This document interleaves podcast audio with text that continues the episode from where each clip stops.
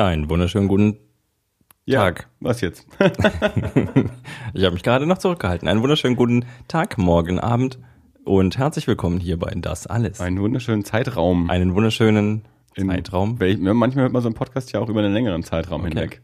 Wir wünschen euch viel Spaß beim nun folgenden Zeitraum, den ihr mit Das Alles Folge 58 folgt. Mein Name ist Dirk. Mein Name ist Andi, hallo. Hallo. Heute klingen wir sehr satt, finde Ja, ich. ist auf mir auch aufgefallen. Das Kopfhörern, muss, äh, das muss am äh, hervorragenden, an, an unserem Wein liegen. Ja, oder sind die Einstellungen jetzt mal wieder anders, wo wir keinen Gast haben? Eigentlich, eigentlich nicht. Das ist jetzt mal wieder, keine Ahnung. Also ich klinge jetzt wieder ein bisschen voller. Nee, ich habe das letzte Mal auch das Mikro genommen. Ja. Ja. Aber Ich, Naja. war, ich war ein bisschen krank die letzten Tage, vielleicht liegt's daran. Oh, sexy Ja. Krankheitsstimme. Ja, möglich. Ich habe irgendwann mal meinen Anrufbeantworter aufgenommen, als ich krank war. Oh. Hallo. Vielleicht sind auch einfach nur die Kopfhörer laut. Das kann sein. Nee, ich finde, wir klingen noch wirklich gut.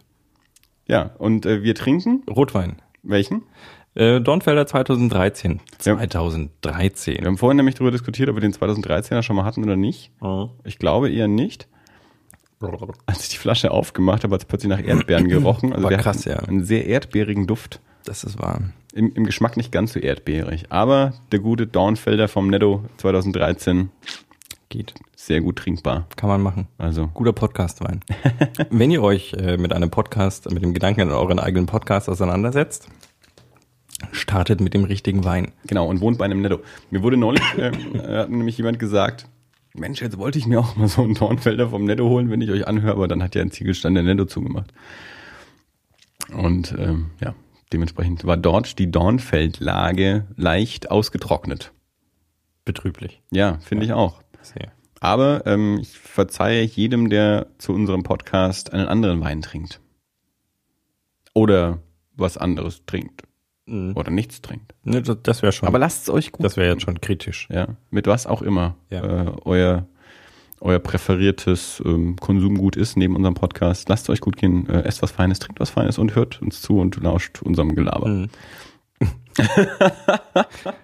Ich war, äh, ich war kürzlich mal wieder im, in einem Hotel des Nachts gelegen und habe den Fernseher angemacht und ich habe keinen Fernseher und insofern äh, war ich äh, von der von der Programmflut etwas äh, Überfordert. überfordert, ja, kann man tatsächlich sagen und habe dann ein bisschen hin und her gesappt und bin irgendwann bei HSE 24 gelandet, weil ich dachte, da kann man nicht viel falsch machen. Bist du verzweifelt gewesen? Ja. Ähm, super. was gab's? Äh, Was hast du gekauft? Edelstein. Nee, ich habe nichts gekauft. Ich habe noch nie was beim Home Shopping äh, gekauft, wobei ich sagen muss, dass äh, wenn ich überlege, dass es immer noch weiß, dass die Benjo El Ritze das Mittel der Wahl ist, wenn es darum geht, Fische zu fangen, mit der Instant Fisherman beispielsweise, Richtig. Und der Pango ist das Gerät der Wahl, um verstopfte Abflüsse wieder frei zu machen. dann äh, scheint das schon so seinen. Nicht zu vergessen natürlich den Food Saver. Der ja, Food das. Vakuumiergerät. Kennen Sie das? Sie kaufen ein etwas größeres Stück Käse. Und schon nach wenigen Monaten wird es schlecht. ja. Nee, ähm, ich war, ich war, das, das war super. Das ist, wenn, wenn Menschen aufeinandertreffen, die in den 90er Jahren äh, spät gearbeitet haben, Filmvorführer, Kartenabreiß und sowas, und dann also äh, nachts nach Hause kommen sind und noch den Fernseher angemacht haben, da liefen dann diese wunderbaren Dauerwerbespots für die Benjo Ritze. Die, die, Sollen wir das mal aufgreifen, einfach? An der, also, ich meine, vielleicht äh, weiß jemand nicht, was die Banjo El Ritze ist. Man müsste gerade mal gucken, ob, ob die Dinger auf YouTube stehen. Äh, ob die diese Spots, ich meine, die gingen ja auch eine Viertelstunde oder so oder länger. Ja. Ähm, Also meine persönlichen Favorites waren die Instant Fisherman. ja Das Ein- war, das war eine Klappangel. eine Klappangel. Äh, und also das waren auch Denn wie viel mehr Fisch könnten Sie fangen, wenn Sie, auf dem Weg von der Arbeit nach Hause immer eine Angel bereit im Auto hätten? also man muss dazu sagen, diese ganzen Spots, falls, äh, falls ihr die äh, damals nicht mitbekommen habt, weil ihr zu jung wart oder zu beschäftigt oder schon im Bett. ähm, das war so das Anfang des Home Shopping und das war eigentlich gar kein richtiges Home Shopping für Deutschland, sondern das waren ganz klar auch auf den amerikanischen Markt gezielte Amerikanische Spots, die Spots, eingedeutscht waren. die ja. eingedeutscht waren und zwar auch noch nicht mal synchronisiert, sondern teilweise mit einfach drübergelegten Ja. deutschen Stimmen, die synchron sein sollten, aber die amerikanischen Stimmen auch noch zusätzlich so ein bisschen leise im Hintergrund waren. Ja. Und ähm, also so vom sowohl vom vom Habitus als auch also von diesem Oh unglaublich John, das ist unfassbar. Ähm, Also man kennt es ja vielleicht noch aus, aus ähm, also Switch ähm, hat das Stimmt, ja ja, das auch, äh, ja. häufig parodiert auch. Vielleicht ist das noch ein Begriff auch dem einen oder anderen. Ja, und also die ersten Spots waren dann tatsächlich halt auch wirklich auf den amerikanischen Markt ausgelegt. Also kann man nicht anders sagen. Na klar, ich meine, die Instant ich, Fisherman beispielsweise. Ich komme jetzt auf meinem Arbeitsweg nicht an 18 Seen vorbei, wo ich mal spontan mir noch mein, mein, mein Abendessen angeln kann. Ja. Aber ich meine, mit dem halt Slide Rod, also die Instant Fisherman, also zum einen war es ja eine Klappangel, äh, die man auch so in den Gürtel hängen konnte. Und der, ähm, dann hatte sie den Slide Rod, also dass man die, die, die äh, Angel etwas kürzer und etwas länger einstellen kann. Länger für äh, feineres äh, Schwingen und so und kürzer für höhere Stabilität, also auch hochseetauglich quasi. Ähm, das, ja, war bei uns in Erlangen jetzt hm, nicht, nicht so. Nee. Da kommt man höchstens ja, mal am Lexendorfer Weiher vorbei. Ja. Und, und dann brauchst du noch eine Genehmigung. Du darfst ja hier auch nicht eben. Du darfst ja nicht über ja. deinen Angel hier aber, aber, aber in dem Spot war es natürlich auch so. Da ist dann einer in seinem Pickup irgendwelche Landstraßen lang gefahren und hat dann so einem See gehalten, wo er dann seine, seine Instant Fisherman ausgepackt hat. Ja, ja und die Benjoel-Ritze war ein, ein, ein Utensil. Köder, glaube ich. Ja, oder so Blinker oder, oder was auch immer. Blinker. Ja, also so, so ein ganzes Set an, an Angelutensil. Jetzt nur ohne Angel, aber mhm. genau, womit man auch noch besser angeln kann, ja.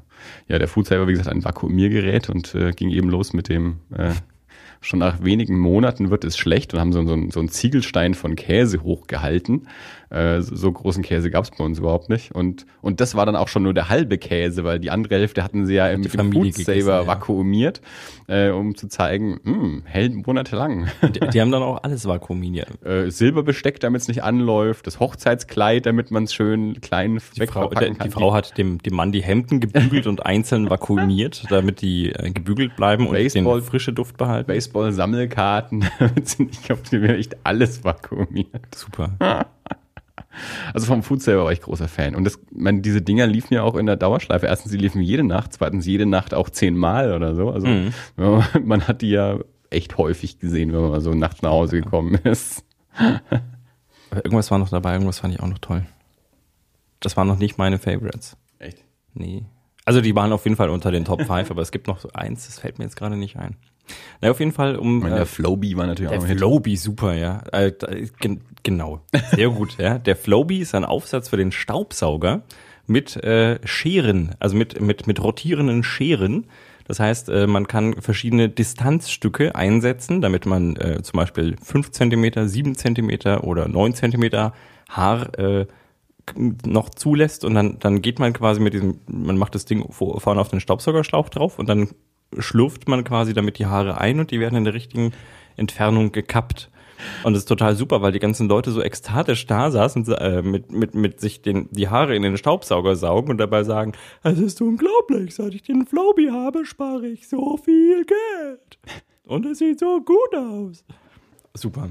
Total, total klasse. Ich, eigentlich wünsche ich mir, dass in, in, in diversen deutschen Haushalten irgendwo ungeliebt äh, in der Garage hinter 18 Kisten so ein Floby und eine Instant Fisherman irgendwie liegen und sich denken, oh Gott, vor 20 Jahren, ja, noch nicht ganz 20 Jahren, vor 15 Jahren, äh, aber meinst du, das hat da wirklich damals schon War ich der gespielt? heiße Scheiß? Also ich meine, ich, das, das möchte ich eigentlich wissen. Also ich meine, diese Dinger sind ja in der Dauerrotation gelaufen. Ja, ja, aber das, das kann doch nicht sein, dass die nichts davon verkauft haben. Also irgendwer muss doch. Aber also komm, die Instant Fisherman muss auf jeden Fall jemand bestellt. Das, das, das, muss doch auch noch. Ja, oder der, der Flowbee ist ja auch tatsächlich echt praktisch. Ja, ich meine, Haare sind weg, sind gekürzt, sind aber gleich im Staubsauger. Wir haben in Wayne's World gesehen, dass das nicht immer so gut funktioniert. Ja. aber ähm, also, falls irgendjemand von unseren Da gab es ja damals noch gar keine Vertriebskanäle, oder? Den man musste ja direkt shippen lassen. Auch noch. Das war, war halt, ja, wie aus dem Katalog bestellen auch, nur dass du halt aus dem Fernseher bestellst. Also falls irgendjemand von unseren Hörern irgendwie eine Instant Fisherman, eine Benjo Ritze, einen Flowbee. Den Food Saver. Der Food Saver, den habe ich gesehen. Also falls das den, irgendwer zu Hause hat äh, oder hatte oder gekauft hat, schickt uns einen Erfahrungsbericht, äh, meldet euch, dass ihr sowas habt oder hattet.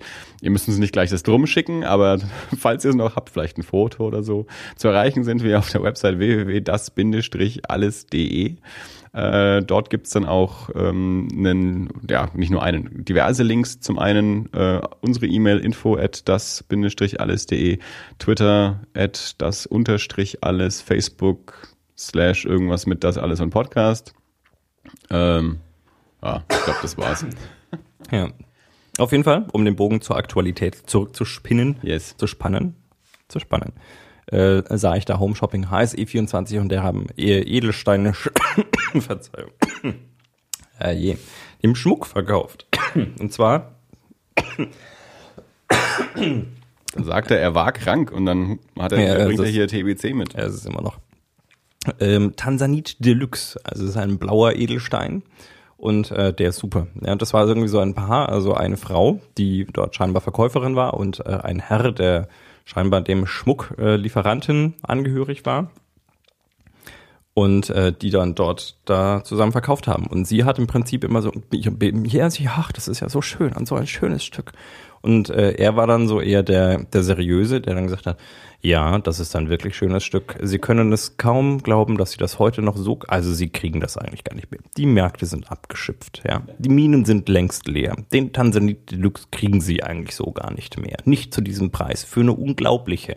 Und ich sage Ihnen, wenn er 2000 kosten würde, wäre das immer noch geschenkt. Aber Sie kriegen ihn hier für 1499 Euro. Und von den 14 Diamanten herum um den Tansanit haben wir noch gar nicht gesprochen.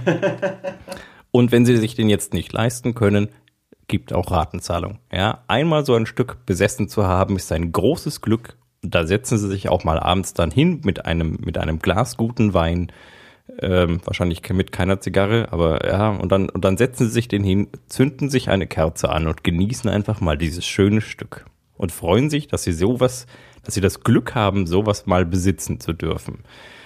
Unglaublich. Dirk, ich werde diesen Ausschneiden, also wenn ich es technisch könnte, würde ich das jetzt da rausschneiden und direkt als Bewerbung einschicken. Äh, Ich finde, du machst das ziemlich gut. HSE24, Ja, ich um finde, ich finde, du, du ähm, machst es machst das ziemlich gut so als als Home Shopping Verkäufer. Früh, früh getriggert worden durch, äh, ja, ich bin der neue George Foreman. Ich entwickle jetzt mein eigenes Produkt. Den schrägen Grill mit Ablauf. So, Ja, aber den hat er ja nur schon erfunden, der George. weiß ich nicht, vielleicht. Den gibt's ja schon. Ja. Du benutzt den ja fleißig.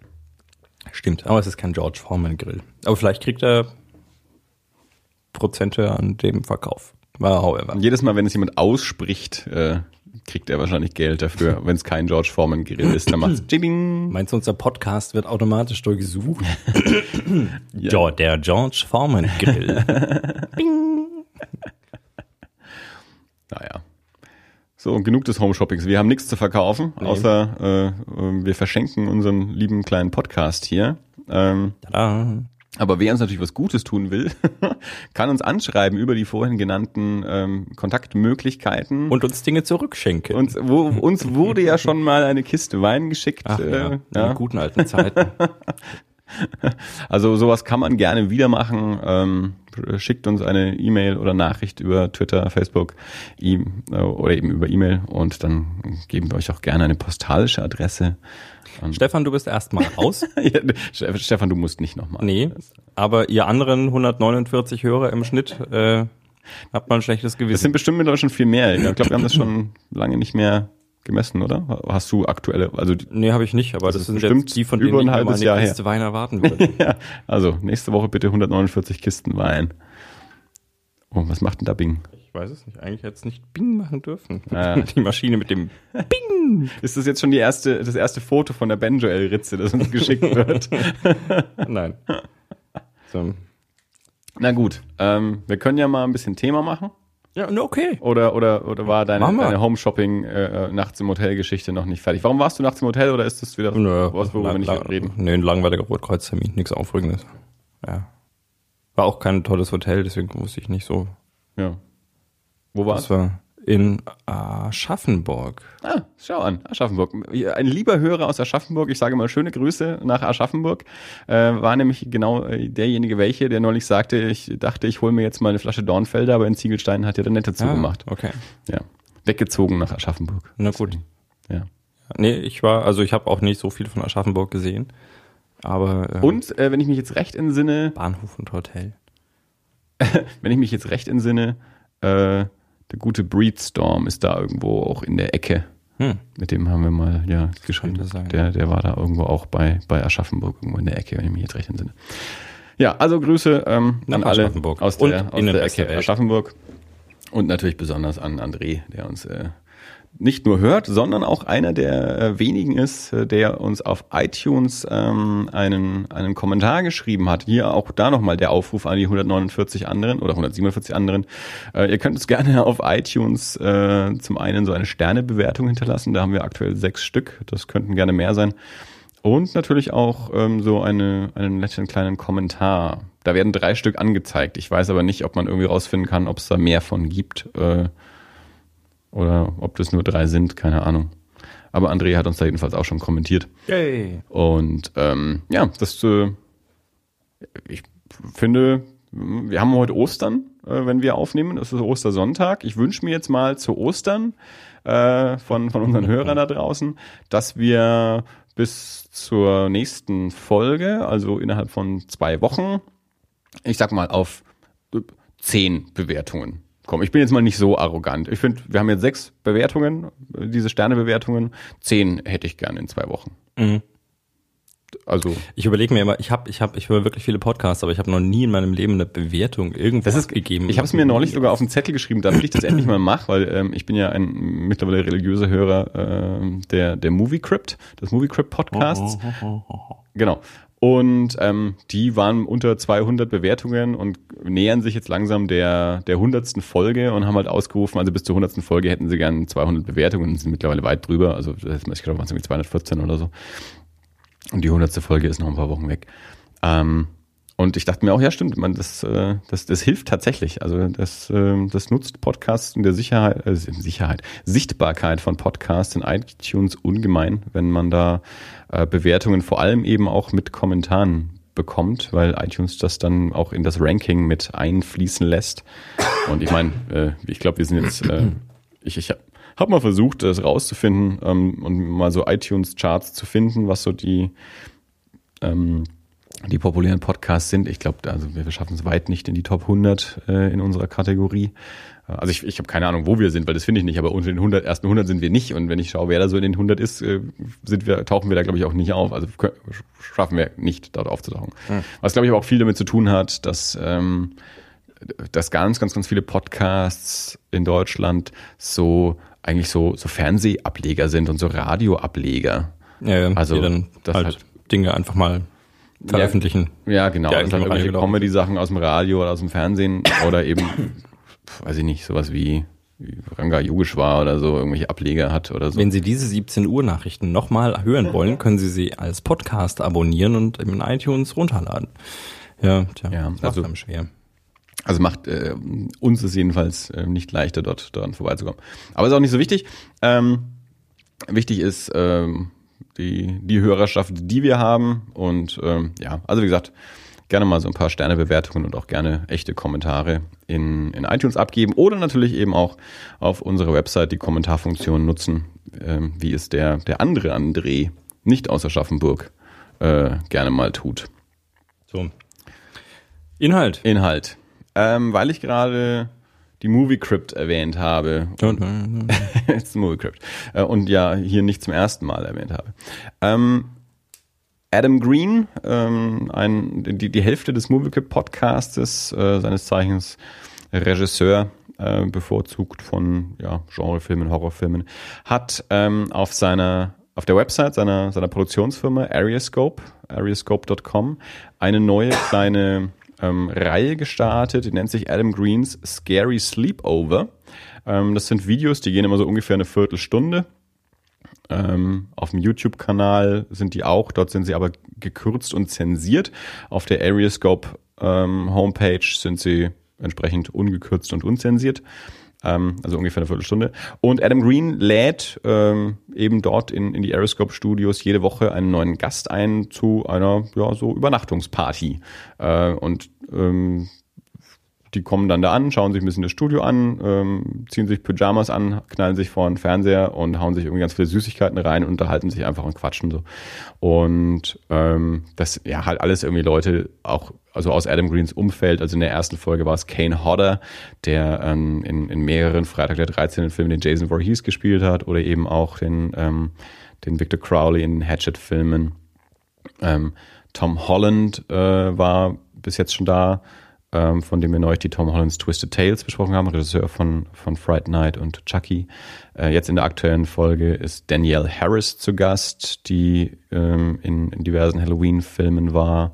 Ähm, also ich glaube, aktuell sind vier Folgen raus. Jetzt in der nächsten ist Sid Haig zu Gast, ähm, der äh, auch ein, ein, schon ein altgedienter äh, Genre-Veteran ist. Ähm, für mich hauptsächlich bekannt, ich bin äh, etwas spät äh, dazugekommen, äh, als Captain Spaulding aus Rob Zombies, ähm, House of a Thousand Corpses und auch The Devil's Rejects. Ähm, kommt immer freitags, kommt die neue Folge raus und ich glaube, wie gesagt, vier sind bisher veröffentlicht und für diese erste Staffel, die sie jetzt machen, sind es, ich glaube, zwölf Episoden. Wir werden es natürlich verlinken, in die Shownotes packen, also ariescope.com, ariescope, A-R-I-E-S-C-O-P-E.com und dort dann gibt es dann so, ein, so, ein, so, ein Unter, so eine Unterkategorie. Original Show oder irgendwie sowas, aber das findet man da.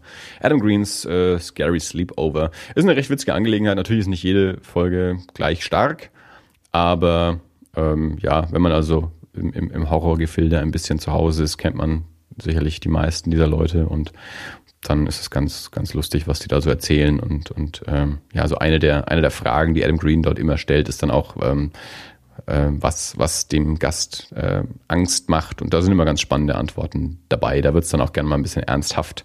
Ähm, also Kane Hodder in der ersten Folge spricht dann da eben auch über, über Demenz, dass, dass ihm das wirklich Angst macht und so. Und solche Sachen kommen dann dabei raus. Also, ähm, das möchte ich empfehlen. Netter kleiner, kleiner Zeitvertreib, jede Woche äh, so ein Viertelstündchen. Und daran anschließen möchte ich auch gleich Adam Greens ähm, aktuellen Film Digging Up the Marrow. Ähm, haben wir vielleicht auch im Podcast schon mal ähm, angesprochen. Ähm, habe ich jetzt kürzlich gesehen, weil jetzt die ähm, US-DVD erschienen ist. Die habe ich mir schicken lassen. Ähm, da ist es ja noch nicht absehbar, wie es wie es um eine deutsche Veröffentlichung steht. Der Film war in ausgewählten Kinos in den USA, beziehungsweise es gab so eine Tour, also ähm, Adam Green und Alex Pardee ähm, haben diesen Film gemeinsam gemacht. Alex Pardee ist ein amerikanischer Zeichner, Künstler, der ähm, ja, Illustrator ähm, kennt man vielleicht die Cover, die er für die Band The Used gemacht hat.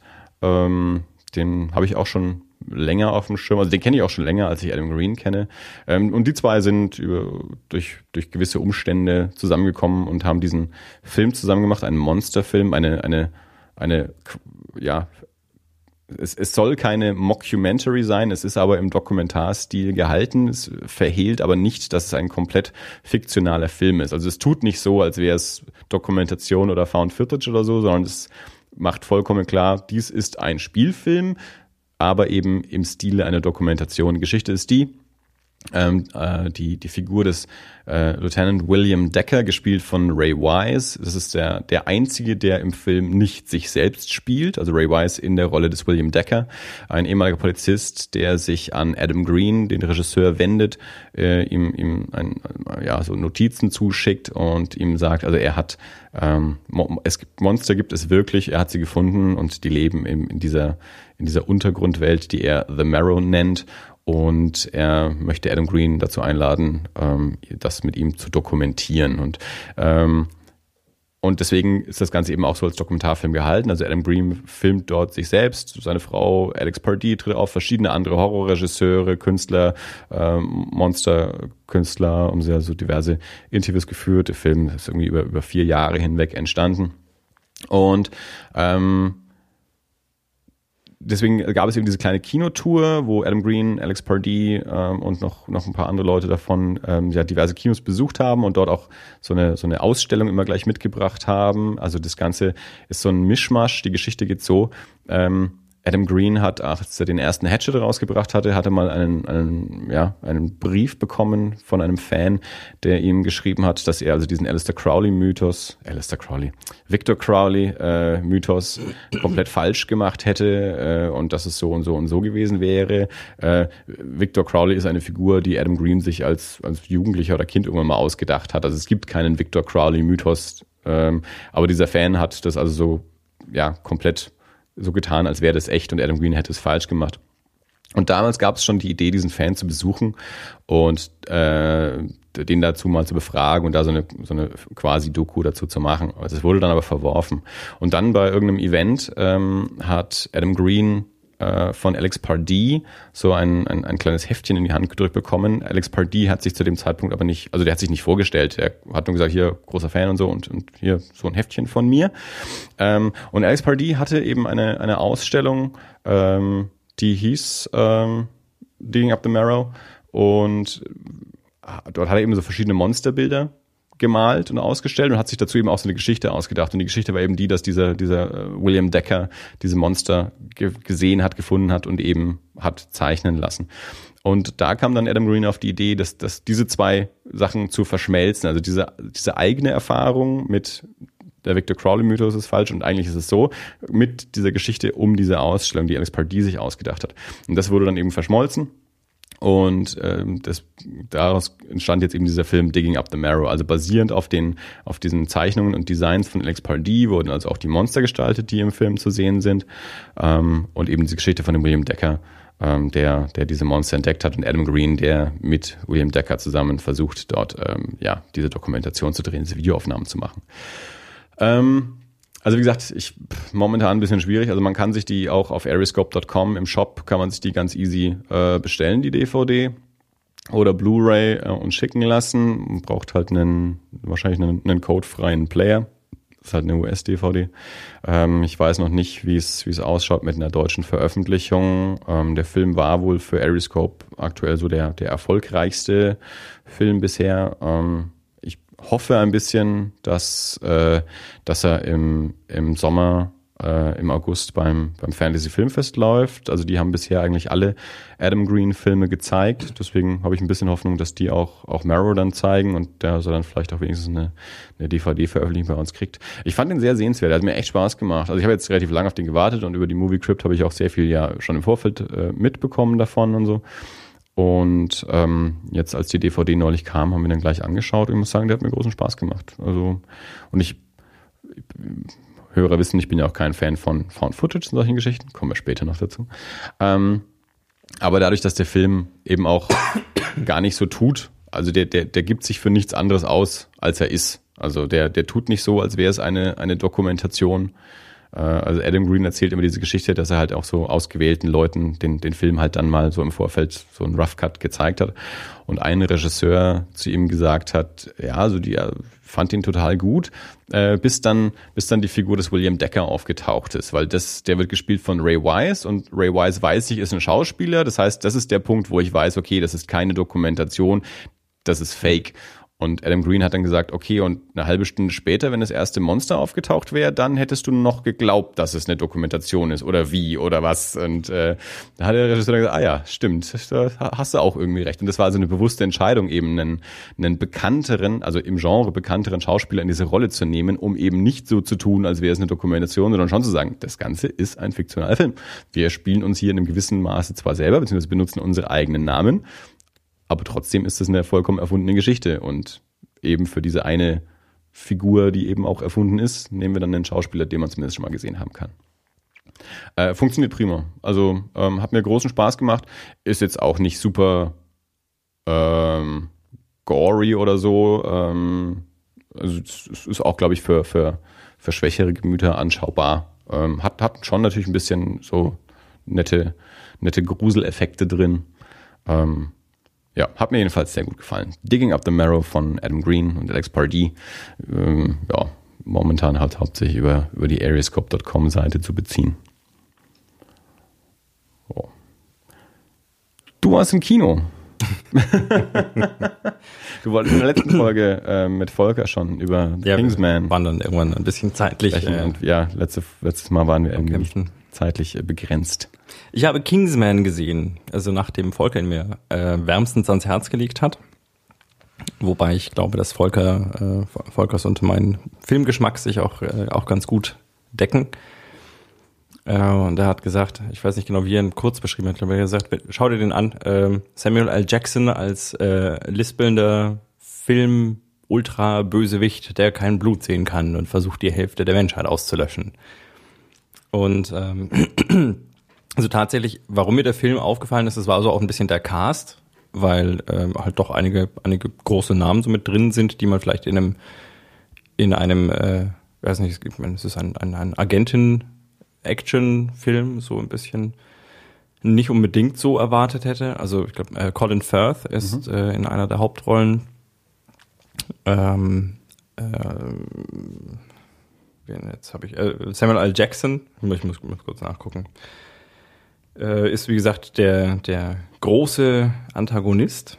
Michael Caine spielt mit, mhm. äh, den ich auch sehr gerne mag und äh, machte also insgesamt schon so einen ganz interessanten Eindruck. Der Film selbst ist äh, ein, ein äh, wie gesagt, ein Agentenfilm. Also es geht im Prinzip darum, dass äh, es ist ein sehr, sehr geheimer Zirkel, ein, ein ultra geheimer Geheimbund, ja, also der noch geheimer ist als diese Geheimbünde, die man kennt, weil die, den, den kennt tatsächlich keiner.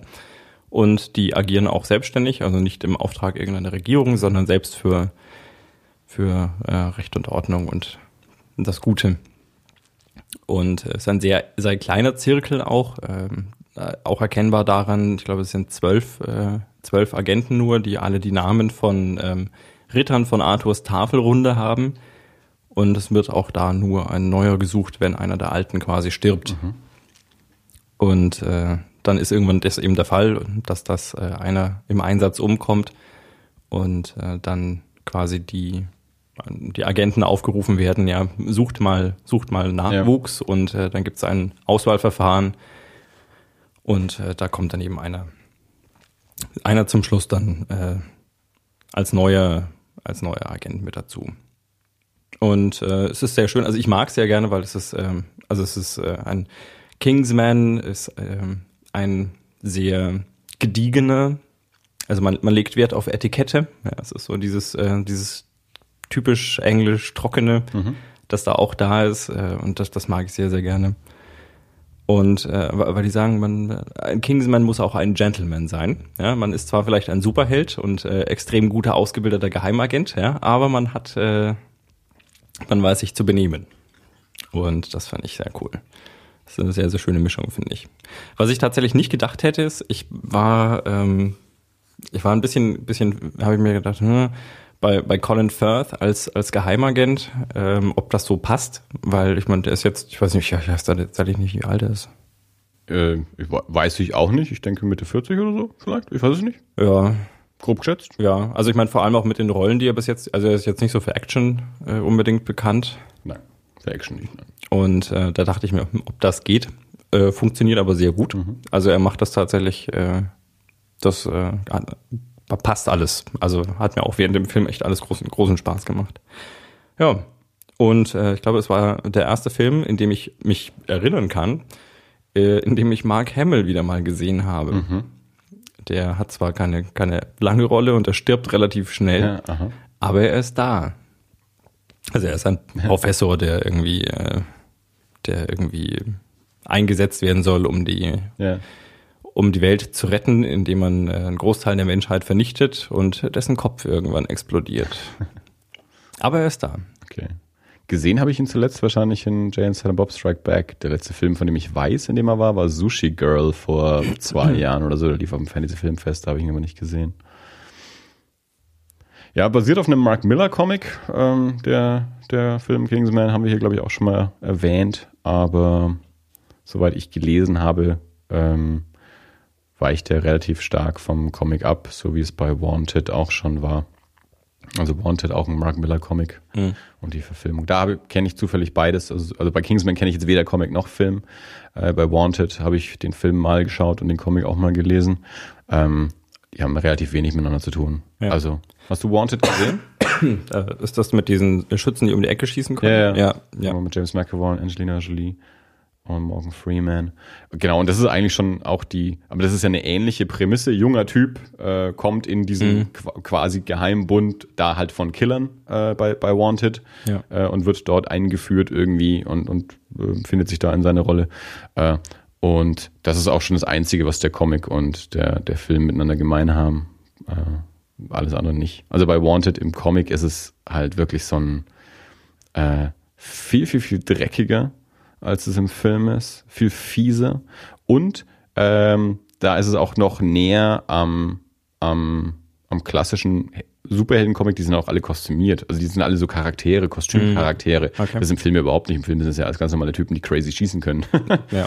ähm, Und da ist dann auch die, die Figur, also diese Hauptfigur, dieser Junge im Film gespielt von James McAvoy, im, im Comic aussehend wie, wie Eminem, äh, ist dann doch ganz anders, weil er halt im Comic wirklich eine fiese Sau bleibt und ist überhaupt. Und mhm. im, im, im Film dreht sich dann ja doch so, dass, dass sie dann ja herausfinden, dass diese Organisation ja doch nicht für das Gute, sondern das Böse arbeitet und James McAvoy sich da dann dagegen wendet und so. Und das, ja.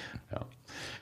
Ich kann nicht sagen, wie, wie, wie nah Kingsman im Original, ja. weil ich das äh, nicht gelesen habe, aber ich kann sagen, also, also als Agentenfilm, ich meine, also das ist, wenn man jetzt mal so die Agentenfilme der, der, der letzten Jahre mal so sich anschaut, äh, die dann mit, äh, also so die, erst so die James Bond, die mit äh, Pierce Brosnan auch wieder so ein bisschen immer so Gadget-lastiger auch dann waren, die dann, wovon man mal wegkam.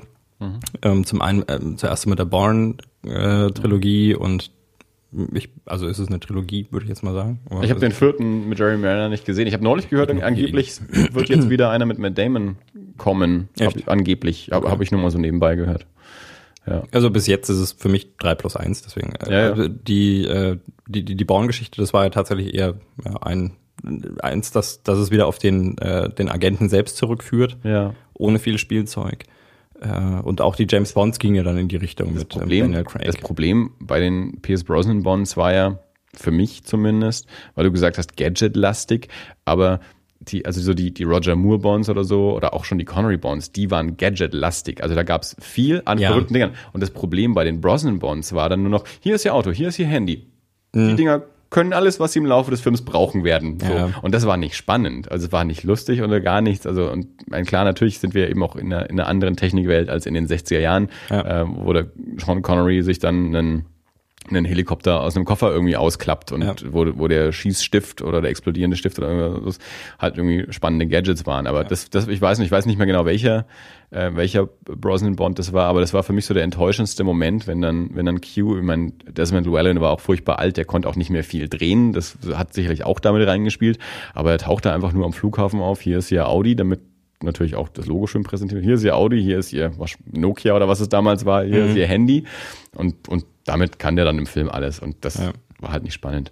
Genau, und klar, natürlich durch die, durch die Konkurrenz von ähm, die ganzen anderen JBs, also Jack Bauer aus 24, Jason Bourne äh, aus Bourne, ähm, das hat natürlich beeinflusst, dass die Daniel Craig Bonds jetzt dann so, so handfeste, düstere, Haut drauf äh, ja. Bonds geworden sind. Und da ist äh, Kingsman, finde ich, eine, eine schöne Mischung. Also zum einen sind die, ähm, also die Kampfszenen, das ist schön choreografiert, finde ich. Die sehen gut aus. Mhm. Ähm, also auch schon über das Realistische hinaus. Also das ist keine Prügelei jetzt wie in in, in Born, wo du wirklich siehst, okay, ne, da, da schlagen sich zwei, die schon wissen, wo sie hinschlagen müssen, aber sie stecken auch beide ein und es tut beiden weh und sie ja. gehen dann nachher beide blutend raus. Das ist bei Kingsman nicht so. Ja, mhm. also da verprügelt einer halt mal eben fünf und tut es sehr elegant und ja. danach liegen fünf am Boden und er rückt sich die Krawatte zurecht. Mhm. Ähm, aber es sieht trotzdem gut aus. Okay. Und die Gadgets sind halt, ähm, so, so weit sie vorkommen, das sind halt wieder äh, der die Waffe der Wahl ist der Regenschirm. Mhm. Der stellt sich dann halt nachher als kugelsicher heraus und er kann auch noch Schlafprojektile oder Stun-Projektile verschießen. Und das ist. Äh, ja. also, also, hat auch so ein bisschen was von mit Schirmschaum und Melone. Ja, genau. Dieses, so, diese, äh, diese Richtung. Also wirklich so diese 60er Jahre ja. James Bond. Also coole äh, Gadgets. Ja. ja. Die, äh, der, das, das Handgranatenfeuerzeug Aha, und dergleichen. Okay. Klingt gut, ja. Also das. Äh, das war eine schöne Mischung, finde ja, ich. Okay. Ich, wie gesagt, ich kenne den Comic auch nicht. Ich habe nur gelesen, dass der Film, aber das ist ja, wie wir ja auch immer sagen, man muss so einen Film dann auch für sich betrachten. Also nicht, also beziehungsweise man, man kann entweder sagen, okay, ich, ich möchte eine adäquate Adaption der Vorlage und mhm. dann, dann hat es vielleicht versagt. Oder ich kann mir das Ding auch anschauen und sagen, es ist aber trotzdem ein cooler Film. Das ist ja die, ähm, die, die Shining äh, Debatte. Mhm. Also dass, dass The Shining keine gute Adaption des Stephen King Romans ist, aber halt ein hervorragender Stanley Kubrick Film geworden ist. Ja. Nee, also äh, hat mir großen Spaß gemacht. Ich habe ihn mir, äh, das war der erste Film, den ich hier in diesem Deluxe-Kino ah, gesehen habe. Deluxe, ja, im Deluxe-Kino. Okay, ja. Warst du schon mal?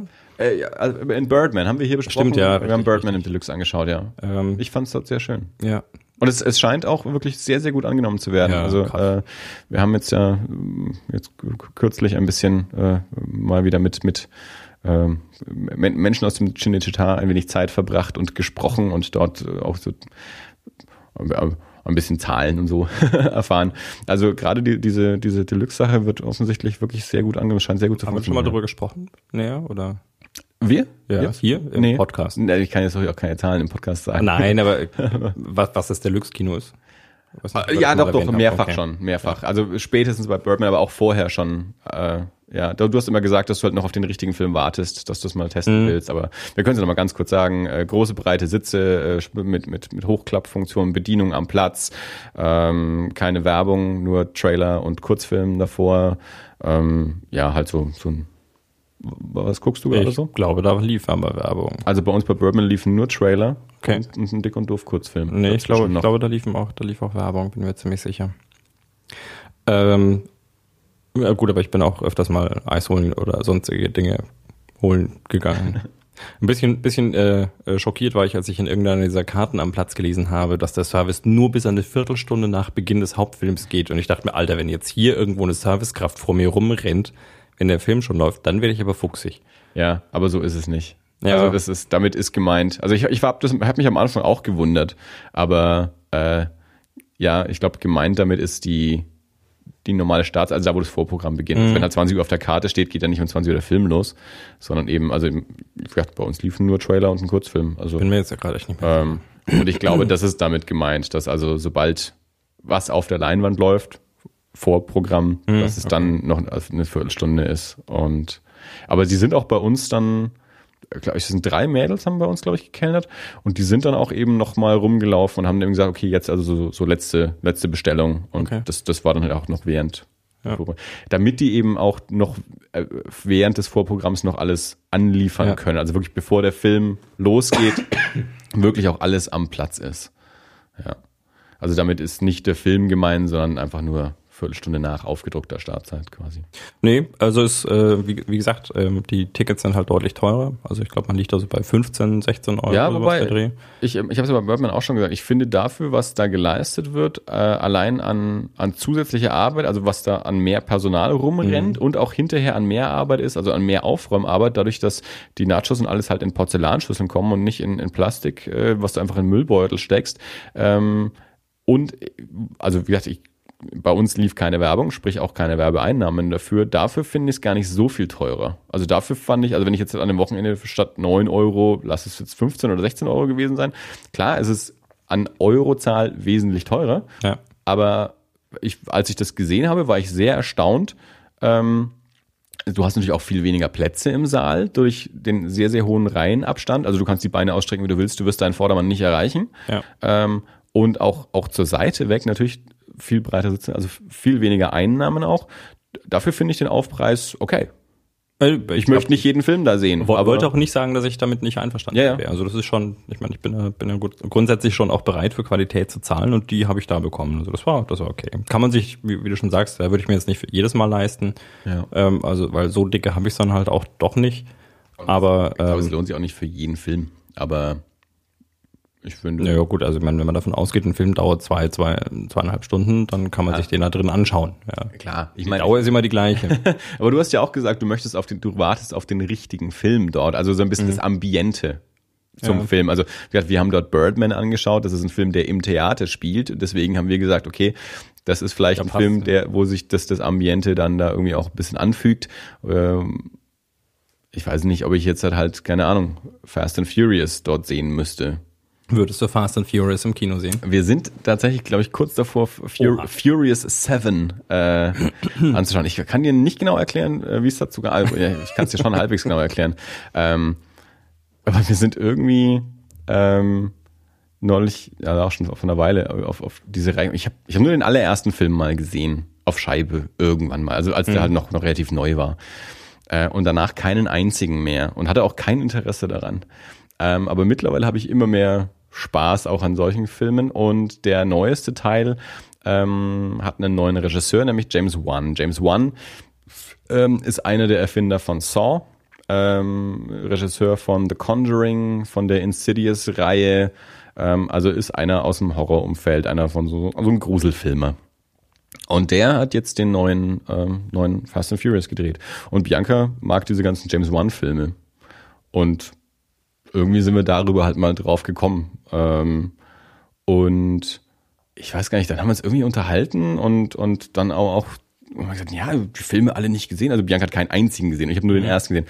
Aber ja, ich mochte es damals total gerne irgendwie, als der vierte Teil rauskam und dann dieser Trailer so, fand ich ganz clever mit dem äh, neues Modell mit Originalteilen, weil halt die ganzen Schauspieler aus den ersten Teilen wieder zurückkommen, weil der dritte mhm. Teil spielt ja irgendwie vor dem ersten oder nach ja, dem, ja. nee, dann nach allen irgendwie sowas.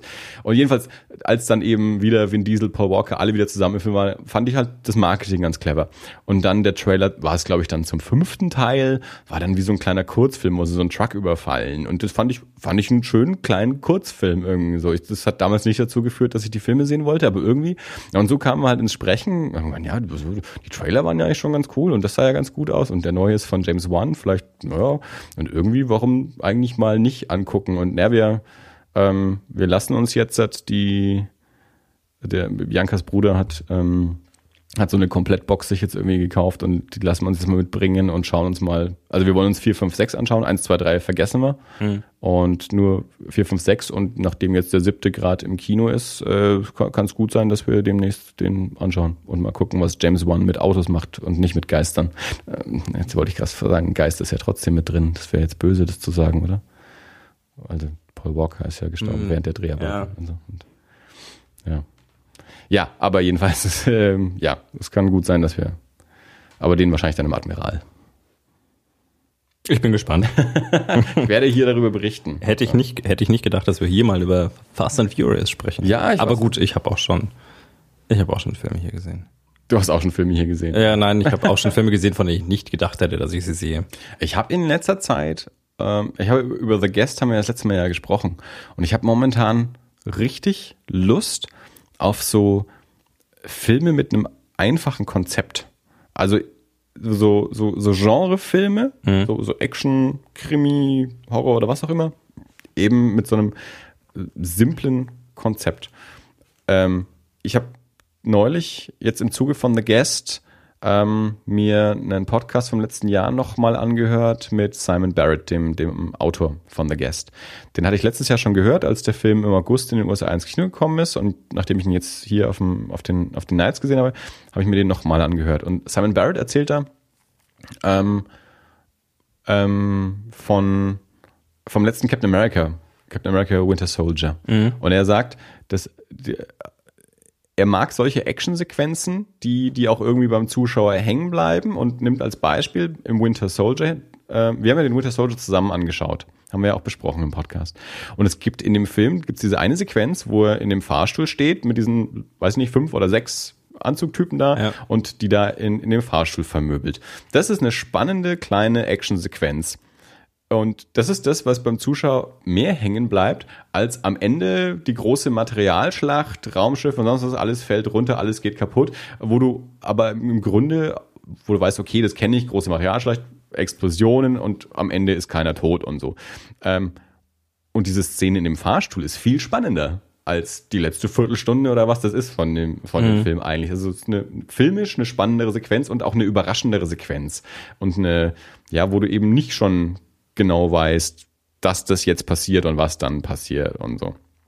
Ähm, und so dieses, dieses kleine, in sich selbst gefasste kleine Konzept. Und deswegen, ja, finde ich auch, ich, ich mag ja auch Heist-Movies. Äh, und die, die, ähm, die Fast and Furious-Reihe, so wie ich jetzt so in der Recherche ein bisschen erfahren habe, hat sich dann ja eben auch so vom, vom von der Autorennenreihe zu so einer Heist-Movie-Reihe eigentlich entwickelt.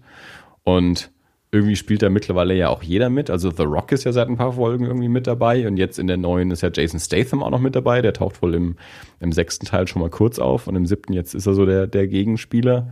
Ähm, und ja, irgendwie habe ich da einfach gerade Lust auf solche so sim simple Genre-Filme, die gut gemacht sind. Und jetzt probieren wir das halt mal mit, mit Fast Furious aus. naja, es ist auch, auch diese ganzen, auch diese ganzen Liam Neeson Rachefilme, die alle aussehen wie, wie, wie, wie Taken und dann aber nicht Taken sind. Also haben wir auch schon drüber gesprochen. Ähm, A Walk Among the Tombstones, mhm. Deutsch, äh, Ruhe in Frieden, ist jetzt auch gerade auf DVD raus. Ähm, jetzt kommt dieses Jahr dieser Run All Night, ähm, wo ähm, er irgendwie den, den Sohn von so einem Gangstertypen umbringt und der dann entsprechend Liam Neesons Sohn umbringen will und dann große Verfolgung und sowas. Und irgendwie habe ich gerade Spaß mit solchen Filmen. Die sehen alle gleich aus, so ein bisschen. Aber ich habe auch nicht alle davon. Ich habe von Taken bin ich mir immer noch nicht sicher, ob ich den ersten ganz gesehen habe. Den dritten auf keinen Fall. Vom zweiten, glaube ich, auch nur den Anfang.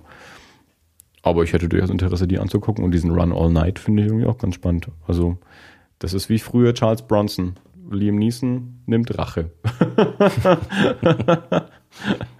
ja, da, das rechts. Ja, und die, die, könnten alle Taken heißen. Also ist ganz egal.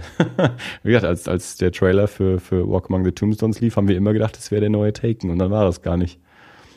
Und als dann der neue Taken kam, waren wir verwirrt, welcher jetzt welcher ist. Naja. Dann, ich habe noch einiges auf der Liste. Erzähl. Wollen wir. Ja. Na, machen wir die. Wir haben ja auch noch diese, diese kurzen Trailer gerade angeschaut, aber dann mache ich erstmal noch was davor. Bitte. Ähm, apropos simple Konzepte.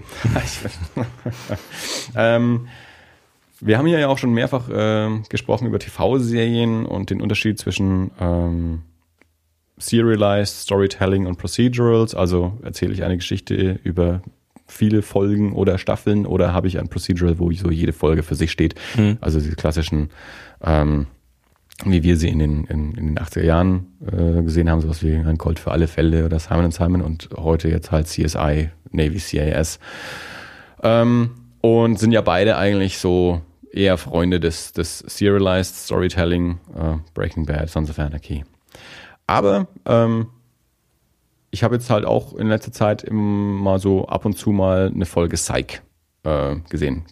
Hast du mal Psych gesehen? Die, ähm, der, der, der Typ mit der guten Auffassungsgabe, der sich als Mentalist ausgibt. Genau. Ja. ja. Also ich auch mir das dann auch erst erklären lassen. Ähm, also genau, dieser Typ, der für die Polizei arbeitet und denen irgendwie klar gemacht hat, er wäre Hellseher und würde deswegen an diesen Fällen mitarbeiten und dabei hat er eben, wie du sagst, eigentlich ist er nur so ein Sherlock, gute Auffassungsgabe und guter Kombinierer, hat es irgendwie gelernt. Es gibt immer diese Rückblicke in die Kindheit mit seinem Vater. Ja. Sein Vater war halt Polizist. Und, und genau. Äh, und dann hat er noch so, so, so einen Partner halt. Ähm, und das ist ja eine, eine sehr komödiantische Reihe. Mhm. Also ein, ein bisschen eine Krimi-Reihe, aber eben die, die, die spielen schon sehr auf Comedy. Ja. So. Ähm, und ich wusste, ähm, weil ich das irgendwann mal vor ein paar Jahren gelesen habe, dass die mal eine so eine Twin Peaks Hommage Folge gemacht haben. Also äh, mich hat Zeig nie besonders interessiert, ich habe das nie wirklich geguckt. Ähm, jetzt habe ich halt mal so so ein, zwei, drei Folgen gesehen und ich wusste, ich hatte im Hinterkopf, die haben diese Twin Peaks Folge mal gemacht und die wollte ich mal sehen. Und Psych ist auf auf Netflix, zumindest Netflix US. Ich weiß jetzt nicht genau, ob es auch auf dem Deutschen ist. Und da haben wir uns dann eben neulich mal diese, diese Twin Peaks Folge ausgesucht. Ich, riesen Twin Peaks Fan, damals Erstausstrahlung in Deutschland, äh, alles angeschaut und so. Und ich muss sagen, äh, also die Folge heißt ähm, Dual Spires. Ähm, deutsche Folge so ähnlich. Also deutscher Titel heißt auch was mit, mit Dual Spires. Ist halt ein, ja, ein Wortspiel von, von äh, Twin Peaks. Und äh, ist eine sehr, sehr nett gemachte Hommage. Ich glaube, es sind insgesamt sieben Schauspieler oder so aus, aus Twin Peaks, die eben in dieser Folge auch mitspielen. Und äh, eine Unmenge an, an Anspielungen, sowohl visuell als auch in, in Wort eben auf, auf Twin Peaks. Äh, sehr, sehr lustige Folge. Äh, und ja, diese ganzen Anspielungen ähm, sehr, sehr, sehr, sehr schön, die irgendwie so zu versuchen zu entdecken und mitzukriegen. Mhm. Und, und, und also ich habe sehr gelacht und fand ich eine sehr, sehr liebevoll gemachte, komödiantische Hommage. Und es war auch natürlich auch schön, einige der Schauspieler da mal wieder zu sehen, äh, auch mal wieder zusammen zu sehen. Also das letzte Mal, dass ich ähm, zwei gesehen habe, war in das war heute war wirklich nicht so. Du ja. musst mehr Wein trinken. Ähm, ich weiß nicht, ob es das ist, ob's daran liegt. Ähm, der Film Aggression Scale lief vor ein paar Jahren auf dem Fantasy Filmfest und da haben Ray Wise, der den Leland Palmer gespielt hat, und Dana Ashbrook, der den Bobby Briggs gespielt hat, waren, waren da zusammen in dem Film. Und die sind auch beide ähm, in, in, in, der, in dieser Psych-Folge und eben auch Sherilyn Fenn, Cheryl Lee ähm, und noch ein paar andere. Also für Twin Peaks-Fans ähm, finde ich, äh, sollte man auf jeden Fall mal diese, diese Psych-Folge, ist glaube ich aus der fünften Staffel, ich glaube Staffel 5, Folge 12 war es, wenn ich mich jetzt gerade recht entsinne. Ähm, ja, schön, schöne Twin Peaks Hommage. Und dann habe ich noch einen Film gesehen, ABCs of Death 2. Der ist jetzt auch gerade oder erscheint jetzt gerade auf DVD bei uns. Ähm, ABCs of Death war oder ist eine, ein, ein Anthologie-Horrorfilm. Also es gibt eben den ersten Teil, jetzt kommt gerade der zweite Teil. Ähm, 26 Kurzfilme, einfach die Buchstaben des Alphabets, also 26 verschiedene Regisseure. Jeder kriegt einen, einen Buchstaben und muss dann, hat eigentlich sonst keine Vorgaben, außer dass eben die, die, diese Episode dann einen Titel trägt, der mit diesem Buchstaben beginnt und es irgendwas mit Tod zu tun hat. Das ist auch schon alles.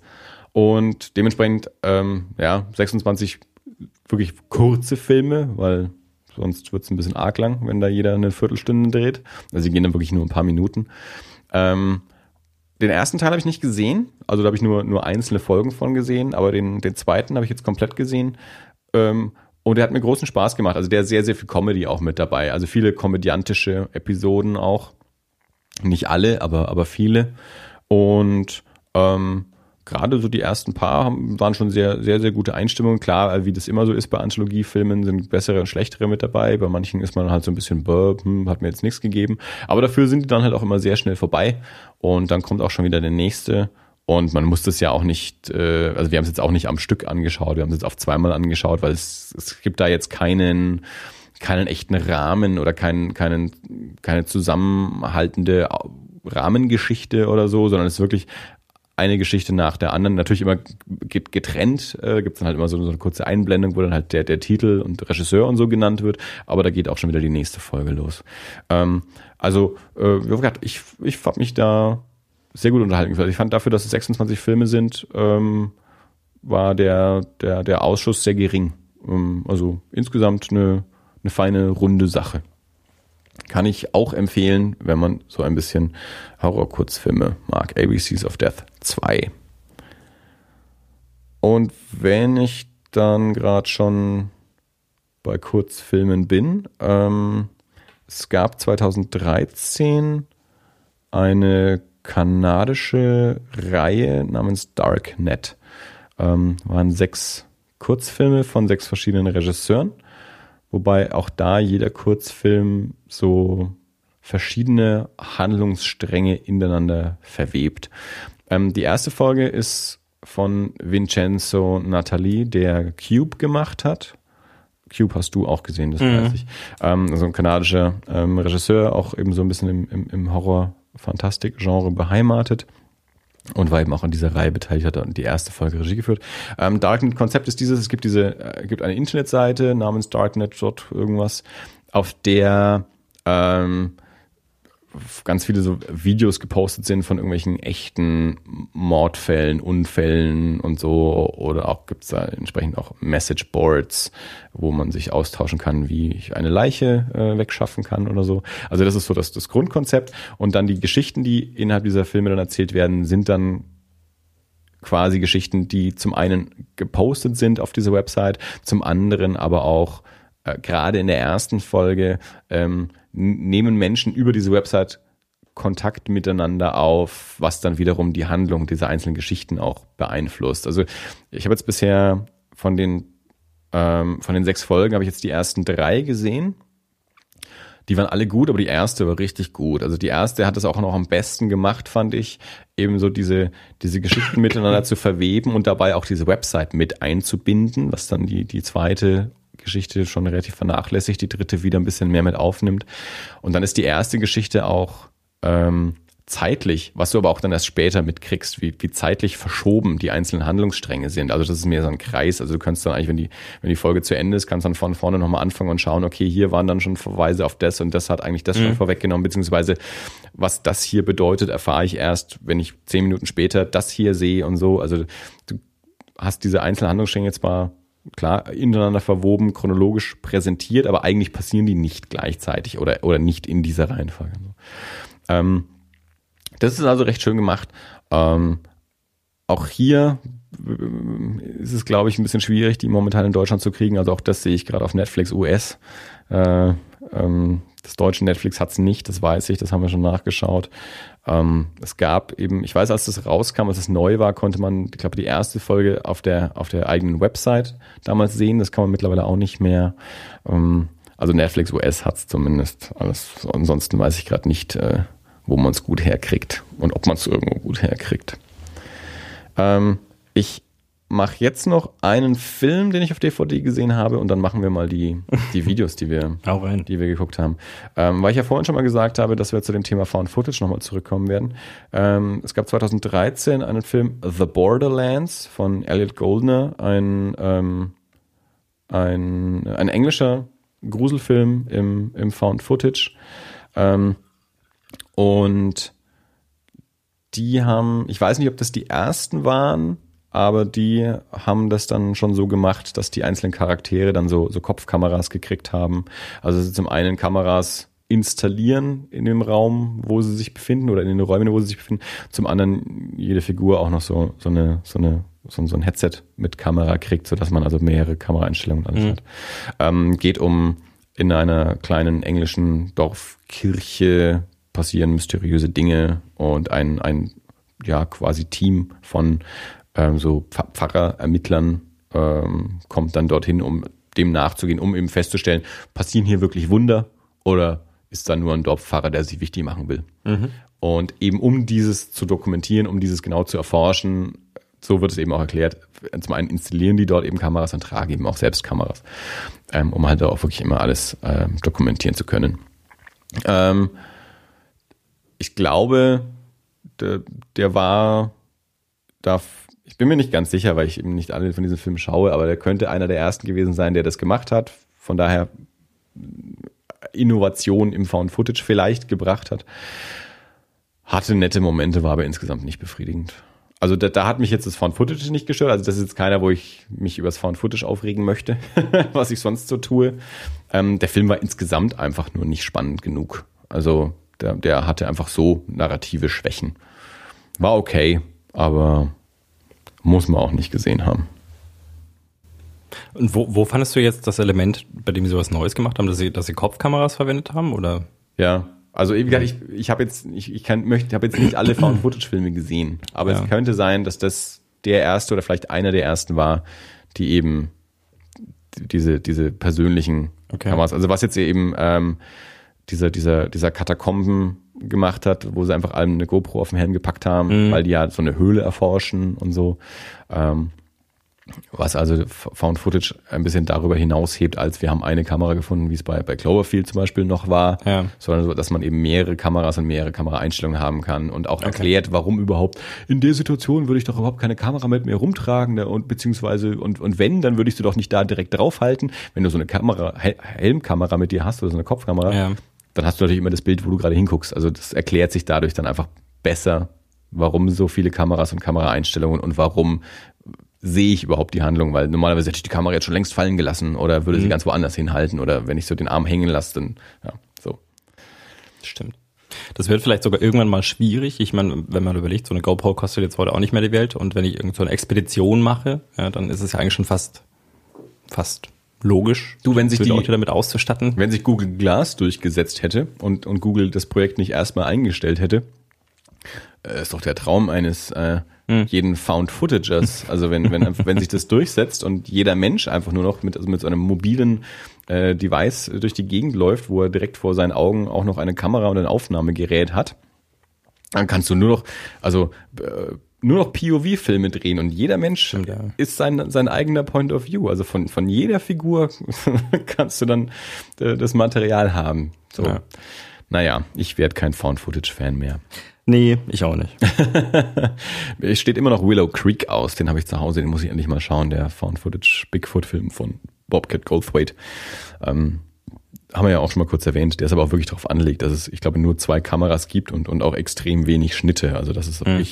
Nahezu wirklich das Material, wie es auf der Kamera so drauf ist, ja. gezeigt wird. Aber ich habe ihn noch nicht gesehen, muss ich noch anschauen. Gut, ähm, dann lass uns doch mal diese zwei, ähm, ähm, ja, nur eins davon war ein Trailer, das andere war ein Proof of Concept, kurz besprechen, ähm, die wir gerade angeschaut haben. Ja. Das erste war ein, ein kürzest Trailer zu dem Film Turbo Kid. Stimmt. Äh, Du weißt jetzt gar nichts, du hast jetzt einfach nur Ich diese weiß zwei, überhaupt nichts. nur diese zwei äh, Videos von mir gerade gezeigt bekommen. Ähm, kannst du zu Turbo Kid mal so ein paar Ja, ich gebe ein Statement ab, das so lang ist wie der Trailer und sage, das war Mad Max meets Power Rangers. Ja, sehr gut. Was, was, ja, das beschreibt ja eigentlich schon, was man sieht, so quasi. Ja. Also es ist, äh, es scheint so eine, so eine äh, postapokalyptische äh, Gesellschaft zu sein mit Leuten, die Sägeblätter, äh, Apparaturen, Sägeblätterwurfapparaturen äh, haben und ich glaube, also die erste Szene, also während man noch so gar nicht genau merkt, worum es daran geht, äh, schießt jemand, äh, der eine dem anderen so ein Sägeblatt ins Gesicht. Dann weiß man zumindest mal, okay, das ist äh, ernst gemeint hier. Und ähm, in dieser, in dieser, also es wirkt, wirkt schon tatsächlich so ein bisschen Mad Max-ig. Ja. So auch von den, von den, von den Kostümen. Und äh, dann taucht eben ein, ja, ein Junge auf und mit auch so einer etwas futuristischen ähm, Kleidung und äh, irgendwelchen coolen Gadgets scheinbar. Turbo Kid. Und ich glaube, so in der, finalen, in der finalen Einstellung steht dann wirklich so wie so ein Power Ranger da und es leuchtet dann irgendwas in seinem Arm und also das ist äh, Es ist auch sehr 80er, also sowohl Total, die Musik als total. auch die Schrift Krass. am Ende Turbo Kid, Ja. also komplett 80er. Und also es gibt so eine, so eine Off-Stimme, die, die ein bisschen was erzählt und die sagt dann ja auch den, den Satz, es war die Zukunft, es war 1997. also äh, okay, das habe ich gar nicht ja, mitbekommen. das ist ziemlich gegen Ende, ja. Ja. Und, und also von daher, es tut offensichtlich so, wie ähm, in, den, in den 80er Jahren ausgedacht, eine, eine Zukunftsvision, Mhm. wie 1997 aussehen könnte. So, und eben mit, genau, wie du sagst, dieses, dieses Mad Max-Feel und, und, so. und das ist aber wirklich ein Film, oder? Also Das wird ein Film. Okay. Also ich weiß gar nicht, wie fertig der schon ist. Also ähm, ich habe den ähm, jetzt kürzlich mitbekommen, auch wieder über die Movie Crypt. Dort war Jason Eisner zu Gast. Jason Eisner war Regisseur von dem Film Hobo with a Shotgun. Ähm, so ein, so ein ähm, Grindhouse-Film. Also als ähm, Ich finde, unter dem Titel Hobo with a Shotgun kann man sich schon vorstellen, was der Film einem gibt. als ähm, Robert Rodriguez und Quentin Tarantino ihr Grindhouse-Projekt gemacht haben, also Planet Terror und Death Proof. Und da gab's ja dazwischen ähm, so verschiedene so Fake-Trailer von, von so 70er Jahre Grindhouse-Exploitation-Filmen. Also da hat ja Eli Roth einen gemacht und ähm, Rob Zombie und da kam ja auch äh, Machete her. Also Machete war ja ursprünglich einfach nur ein Trailer und daraus hat Robert Rodriguez dann einen ganzen Film gemacht. Und da gab es eben auch einen, ähm, einen Wettbewerb für, für Nachwuchsregisseure, dass die so einen, so einen Fake ähm, Grindhouse Exploitation Trailer machen. Und Jason Eisner hat damals eben sich diesen Hobo with a Shotgun ausgedacht ähm, und dann auch diesen Wettbewerb gewonnen und dann daraus auch einen ganzen Film gemacht. Also dieser Trailer, den er halt einfach nur so mit seinen Freunden gedreht hat. Und mittlerweile gibt's eben einen Film, da spielt Rutger Hauer die, die Hauptrolle, spielt diesen Hobo with a Shotgun. Ähm, ich habe den Film auch noch nicht gesehen. Aber so, das. Und äh, Jason Eisner ist äh, auch äh, Mitproduzent von Turbo Kid. Es sind irgendwie zwei, drei Regisseure, also François Simard heißt einer, ich habe mir die anderen jetzt nicht alle aufgeschrieben, ähm, die diesen, diesen Turbo Kid gemacht haben oder ma gerade machen. Also ich weiß- ich weiß nicht genau, in welchem Stadium dieser Film gerade ist. Ähm, Michael Ironside spielt mit, auch so ein alter Genre-Veteran. Ähm, und also ich, ich habe also allein dieses das das erste dieses Standbild, bevor das Video losgeht, ist ja einer in so einer in, eben in so einer Mad Max Maske. Ähm, da war ich schon verliebt eigentlich in den Film und als ich dann den Trailer angeschaut habe, dachte ich mir, oh Gott, das sieht so spaßig aus. Also es sieht wirklich aus wie wie ein ja 80er Jahre Postapokalypse äh, Film und wenn, wenn der Film so ein bisschen das, das beibehält, was der, wie der Trailer Spaß macht. Also hier sind wir mal wieder an dem Punkt, äh, den wir ja auch schon öfter hatten, wo ich sage, also allein der Trailer für sich macht schon so Spaß. Also nur diesen Trailer anschauen, hat man schon ein vollkommenes Erlebnis. Wir hatten nur so 39 Sekunden oder so, der ist ja echt kurz oder 49, also unter einer Minute auf jeden Fall. Ähm, aber allein das ist schon ein vollkommenes Erlebnis. Also da, da, da, allein dafür hat es sich schon gelohnt, dass dieser Film in Produktion gegangen ist, dass, dass wir jetzt diesen Trailer haben. Also mir macht der irre Spaß und ich bin sehr, sehr gespannt, ähm, wenn der Film mal kommt, ähm, wie, wie, wie, wie der dann so komplett wirkt. Und ich hoffe, dass er, dass er das, das durchhalten kann, was der Trailer da verspricht an 80er Jahre Spaß. Wie, wie ha- hat dich das auch so gekriegt oder Ja. eher nicht? Nee, total, total. Also auch die, die, die, die Optik, ja, ich äh,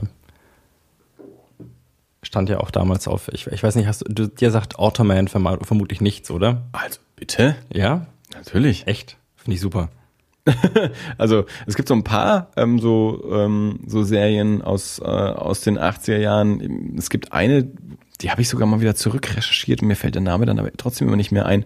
Auch so ein Science-Fiction-Ding mit, mit äh, Typen mit so Helmen und, und jeder hatte auch so einen anderen Helm und, und hatte auch so Funktionen irgendwie, aber das kann ich auch sehr schwer zu beschreiben. Aber Automan, klar kenne ich den noch. Also Super. ja, also die, die ganzen, meine, die 80er Jahre Virtual Reality Anfänge und so und, und verrückte Science-Fiction-Konzepte, äh, ja, kenne ich noch. Sehr gut. Ähm, ja, nee, aber also das, das, das war so ein bisschen diese, diese Schrift dann zum Ende. Ja. Und, ähm, super. Nee. Also wenn, der- wenn der kommt, äh, in irgendeiner Form, ich würde mich freuen. Sehr gut. Der sieht schön aus.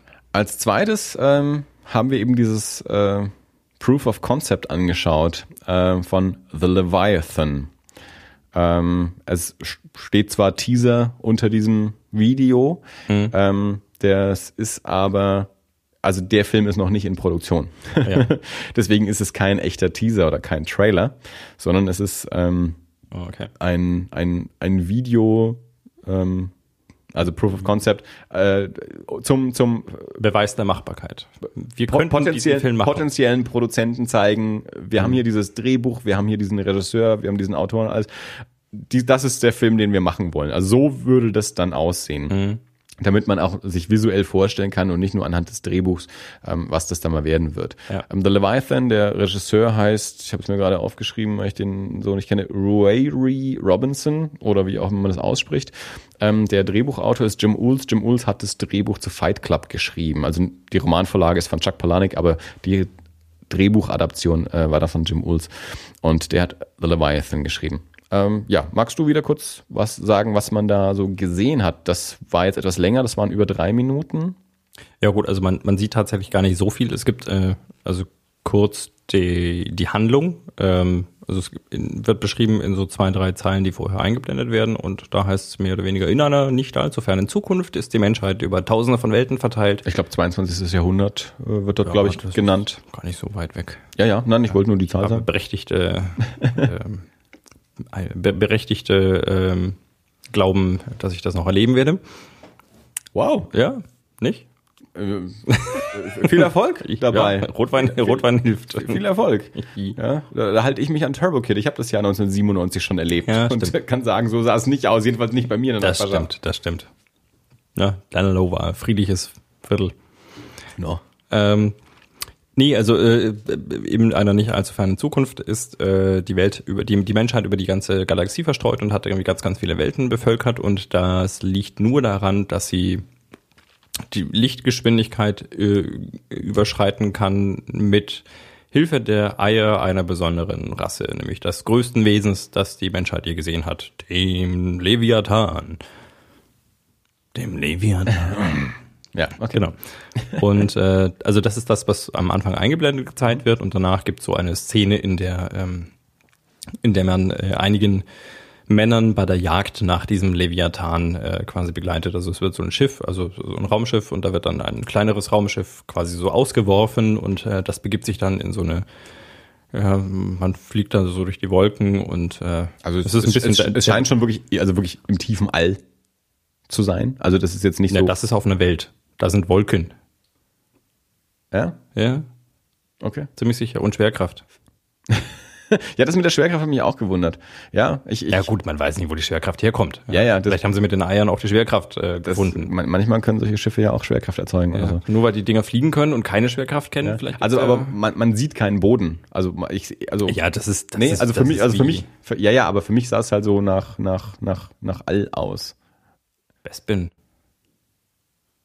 Ja, der- du, ich will ja. Ja. ich will ja nur sagen, äh, das ist jetzt nicht so, dass die Also ich- auf Wasser fahren und irgendwas nee, jagen. nee, nee, nee, mich also- ist, ist es ein, eine tiefe schwarze Ach so, na, am Anfang. so. Die, du hast schon gesehen, dass dieses Viech dann so aus den Wolken rauskommt. Ja, aber ich weiß nicht, ja, aber das Ding fliegt ja. Ja, ja. Ja, in also- den Wolken.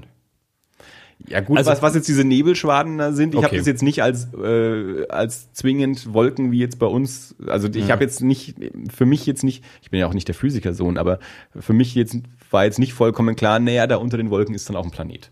Gut, also man sieht den Planeten nicht. Man sieht, es ist tatsächlich wie wie äh, moderner Walfang äh, und man Ja. jagt aber nicht im Meer, sondern in den Wolken. Und ob jetzt die Wolken über einen Planeten schweben, was ich sagen würde, dass sie tun, oder ob sie frei in der Gegend herumschweben, was der Andi äh, gerade äh, propagiert. Ja, jetzt können wir alle sagen, dass das nicht funktioniert, aber gut, Star Wars, wir, wir haben ja auch kein Licht im Wald und keinen Ton und trotzdem hat's das in Star Wars. Ja, aber der Film wirkt besser mit Ton. Ja, vielleicht wirkt All auch besser, wenn ein, ein Leviathan aus Wolken kommen kann, die dort eigentlich nicht Gut, sein es ist, können. ein, es ist ein Proof of Concept. Wir wissen nicht, was ja, daraus und machen. wir kennen jetzt vielleicht auch nicht äh, diese ich möchte jetzt den Film, Galaxien, in denen der Film spielt. Ich ja? möchte jetzt den Wir Film- sind noch nicht im 22. ich Jahrhundert. möchte jetzt den Film nicht zerreißen aufgrund seiner äh, seiner physikalischen ähm, Vielleicht. Schwächen. vielleicht ist ja auch direkt unter den Wolken ein Planet, Ja. den ich einfach nur nicht sehen kann, weil eine Wolke drüber ist. Richtig. Kann ja sein. Gut, ich habe mir darüber halt gerne gedacht. Also, da fliegen ein paar Leute und jagen ein riesiges Ding, das durch Wolken fliegt. Egal, ob ein Planet drunter ist oder nicht. Ein- Wahrscheinlich ein ist es auch einfach Wahl, irrelevant. Wahlartiges Genau, Alienwesen. ja. Das ist so ein, ein echt großes Ding. Und das schwebt da so Ein langer Wurm mit so spitzen. Zähnen. Quasi. Ähm, sieht eigentlich friedlich aus. Ja, jagt kleine Dinosaurier, bis man es anpisst, weil man es anschießt. Und dann greift halt das Schiff an.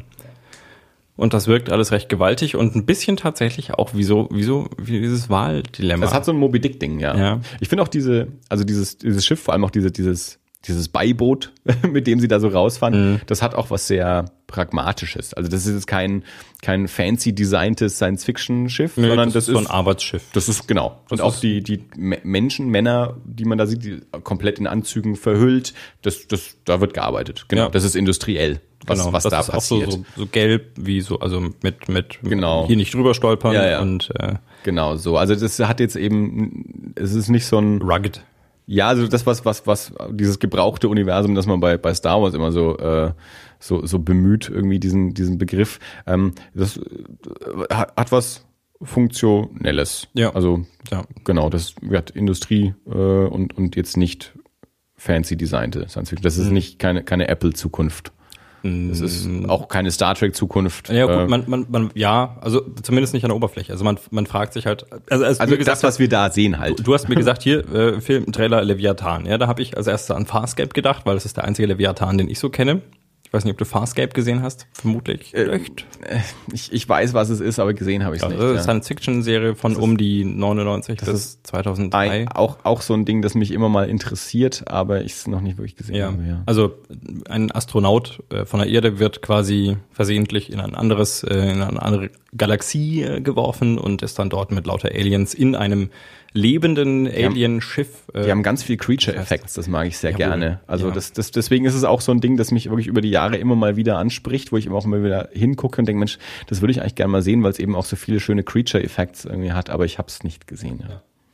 Also und da gibt's halt einen Leviathan. Also das Schiff, in dem die da unterwegs sind, ist ein äh, ist ein, ein Leviathan, also ein lebendes Wesen, das quasi in Symbiose mit einem äh, mit einem anderen Alien, das äh, das es navigiert oder in der Navigation mit ihm zusammenarbeitet, ähm, unterwegs ist und genau. Und also da, das, das war so meine erste Assoziation. Das ist es tatsächlich nicht. Man weiß nicht, welche Gesellschaft wirklich dahinter steht. Und das ist ja die interessante Frage hinter dem, äh, hinter dem, hinter diesem Film, der hinter dem Proof of Concept steht. Weil ähm, so begeistert ich davon wäre, wenn sich die Menschheit über andere Planeten irgendwie noch äh, ausdehnen würde. Das fände ich persönlich ja super, ja, andere Planeten bevölkern. Aber wenn das auf Kosten ähm, einer anderen Rasse ist, in dieser Form, dann glaube ich, dann sollten wir doch lieber hier bleiben. Ich glaube ja, also ich habe jetzt auch, auch das kam wieder aus der Movie Crypt, ähm, mehr als dieses Proof of Concept kenne ich auch noch nicht und, und halt nur das bisschen, was die da sich so unterhalten haben. Also ich habe jetzt auch nicht wirklich groß was gelesen und recherchiert oder so dazu.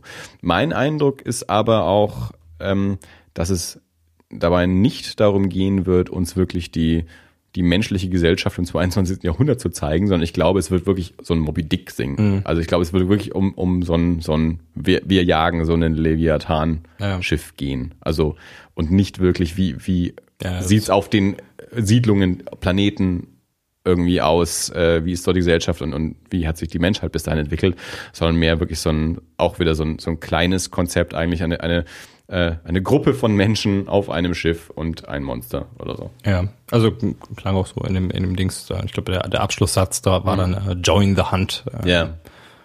Genau. Also äh, es, es wirkt wie Moby Dick im All. Mhm. Also es sieht gut aus. Also ich finde, ähm, da kann man nicht meckern. Ja. Um, da, Wo- Wobei ich, wobei ich da jetzt aber tatsächlich schon wieder sagen muss, ich meine, das ist jetzt mein persönliches Ding, aber ähm, wenn da nicht noch mehr dazu kommt, also ein Trailer, der beispielsweise auch, äh, auch noch eine Rahmenhandlung außenrum liefert, nur ein Trailer, in dem, in dem die Menschen aus äh, moralisch nicht mal mehr fragwürdigen, sondern schon wirklich verurteilenswerten Gründen ähm, solche Tiere erlegt. Und da sind wir wirklich beim Walfang. Ja. Ähm, also nur die Jagd muss ich mir nicht anschauen. Nein, also ich hoffe schon auch, dass, äh, dass es dort dann auch um zwischenmenschliche Beziehungen und Charaktere äh, dann gehen wird. Also ich meine, das ist, das ist wirklich Moby Dick. Also bei Moby ja. Dick geht es auch nicht darum, diesen Wal zu fangen. bei Moby Dick geht es um was ganz anderes. Ähm, und natürlich, also ich erwarte, damit der Film für mich funktioniert, nicht einfach nur Schiff fliegt, Space Aal, äh, Wal, Space Aal. Space naja, kann auch ein Space Aal sein. Vielleicht gibt's ja noch größere Viecher, die dann Space Wale sind. Ja. Äh, also Schiff fliegt Space Wal hinterher und beschießt den. Also Ja. ich erwarte da natürlich dann schon auch mehr. Aber gut, wie gesagt, das hier ist ja eben auch, es ist kein Trailer. Es ist eigentlich nicht dafür gedacht, dass wir es anschauen und uns eine Meinung bilden, sondern es ist eigentlich dafür gedacht, zu sagen, hier, wir brauchen Geld, äh, also bei, bei, bei echten Produzenten. Also das Ding ist auch gekauft, also das Ding wird wohl produziert. Ähm, Okay. Anscheinend. Äh, nur aufgrund dieses äh, Proof of Concept. Ja, bin ich eben auch nur so, dann wie gesagt, über die Movie Club drüber gestolpert, fand es ganz spannend und dachte, ähm, das können wir uns mal gemeinsam anschauen und hier mal besprechen. Ja, ähm, Das kann noch Jahre dauern natürlich, Ja, also ja, bis, bis da dann wirklich mal ein Trailer kommt oder was zu sehen ist oder so. bin gespannt. Wir verlinken wieder Wir verlinken in den, den äh, Trailer auf jeden Fall, den, den, Shownotes. das Proof of Concept in den Show Notes. Genau. Also wie gesagt, das wäre eben mit zu bedenken. Das kann noch dauern, bis da was kommt und es ist kein Trailer im eigentlichen Sinne. Uh, jetzt habe ich mich hier direkt mit dem Mikro in der Jacke verfangen. Diese Jacke ist wirklich nicht äh, Podcast Keine, keine podcastfreundliche Jacke. ne. Ja, so, werde ich das nächste Mal dran denken. Ähm, ich habe noch einen Film gesehen auf DVD, Stitches ähm, von Conor McMahon aus dem Jahr 2012. Ähm, auch wieder ein Gruselfilm. Kannst du dir mal Filme anschauen, die ich vielleicht auch leid. Wir werden hier zum Horror- und Ja, Grusel- und ist Blätterfilm, ist Podcast und ich denke mir schon seit längerem irgendwie, eigentlich früher, früher, ja, ich bin aus unserem eigenen Podcast rausgegangen und habe mir gedacht, ach Mensch, den schaust du dir an, ja. Und das, das hier, nee, ja. Ich denke mir, Alter, nee, das Äh, ist. das ist, mir ist es neulich auch aufgegangen. Es tut mir leid. Es, Ich erzähle meinen, meinen, meinen Freunden in Zukunft, ja, das ist mal eine Menge Filmempfehlungen für Filme, die du besser nicht anschauen solltest. Hör dir mal unseren Podcast an. ähm, Entschuldigung. wenn ich demnächst, Stitches. demnächst Furious 7 gesehen habe. Ja. okay. Hey, ich habe Psych angeschaut. Ja, Das ist Comedy für jedermann. So. Ähm, Das ist sogar mir zu albern. Das ist überhaupt nicht albern. Naja, schon. Ja, ist ja ich weiß nicht. Ich, ich, das, das ist so ein Ding, ich glaube, ähm, ich, ich, ich betreibe wahrscheinlich zu viel Binge-Watching. Äh, und Ich glaube, du lässt hauptsächlich Sachen ja nebenbei laufen. Das, kann auch sein. Hilft manchmal auch nicht, mit den Charakteren Naja, warm sonst zu komme ich ja werden. gar nicht dazu, irgendwas anzuschauen. Ja, aber Oder mein Leben auf die Reihe zu kriegen. mir fällt dieses Nebenbeischauen halt schwer. Dann sehe ich Sachen halt nicht. Das ist dann halt so. Aber Nebenbeischauen ist eigentlich auch wie nicht sehen. Na, das würde ich jetzt so nicht sagen. Naja, das ist Man wie, kann ja schon mal rüberschauen. das ist wie im Roman jede dritte Seite gelesen haben. Nie. Wenn ich das lese, dann lese ich das ja auch. Aber das ist, äh, ja, okay, vielleicht. Nein, aber ich. Hm. Dann machen wir mal einen eigenen Themenblog draus. Zu Psych oder zu, Nee, zu, zu Nebenbeischauen? Zu, zu, zu Nebenbeischauen. Also ich finde, es gibt schon, also es ist auf jeden Fall die Möglichkeit, äh, mir ein Urteil über irgendwas zu bilden. Finde ich nicht. Doch. Finde ich schon. ja, ich mach's. Ja, ja, ich weiß, aber ich finde nicht. Ja, aber ich finde, ich, ich kann Dinge nebenbei schauen und dann nachher sagen, okay, das ist was, das schaue ich mir auch so an, wenn ich, wenn ich tatsächlich Zeit habe. Und ich weiß, das sind, gibt Dinge, da würde ich jetzt nicht meine rare Freizeit mit.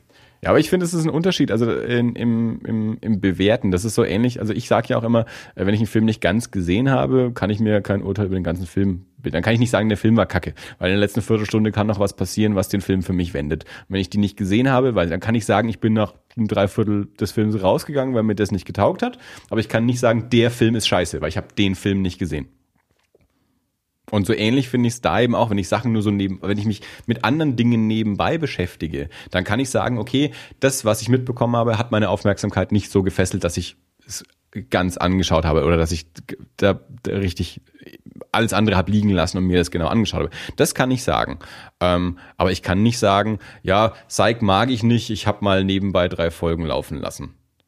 Da Nein, ich sag, ich sag nicht, dass ich es nicht mag. Also ich finde es tatsächlich einfach ein bisschen zu klamaukig. Ich, ich finde die Idee nicht schlecht, ja. Also ich meine, das ist, das ist im Prinzip ein, ein also Psych spricht ja so eine, so eine, so eine Problematik an, die wir in Deutschland zum Beispiel auch ein bisschen haben. Ja? Also wir, wir in Deutschland stehen wir darauf, äh, du, du kannst hier eigentlich nichts arbeiten, wenn du nicht einen entsprechenden Schein und eine entsprechende Qualifikation hast. Mhm. Ja? Egal ob du gut bist, völlig wurscht, wenn du den Schein dafür nicht hast, den jeder Idiot vielleicht machen kann, der, der Abitur gemacht hat und sich dann nachher durch ein Auswendiglernstudium gequält hat. Ähm, du kannst tausendmal besser sein, aber wenn du diesen Schein nicht hast, bist du nicht drin, ja. Und der geht halt quasi einfach nur einen anderen Weg und der sagt, ich, okay, wenn die Polizei bereit ist, mit, mit äh, Mentalisten zusammenzuarbeiten, dann tue ich halt so, als wäre ich einer. Ja. ja der macht ja tatsächlich einfach ganz normale Polizeiarbeit. Der ja. schaut sich, der schaut sich Tatorte an, der registriert sehr, sehr viel, der mhm. kombiniert wirklich gut.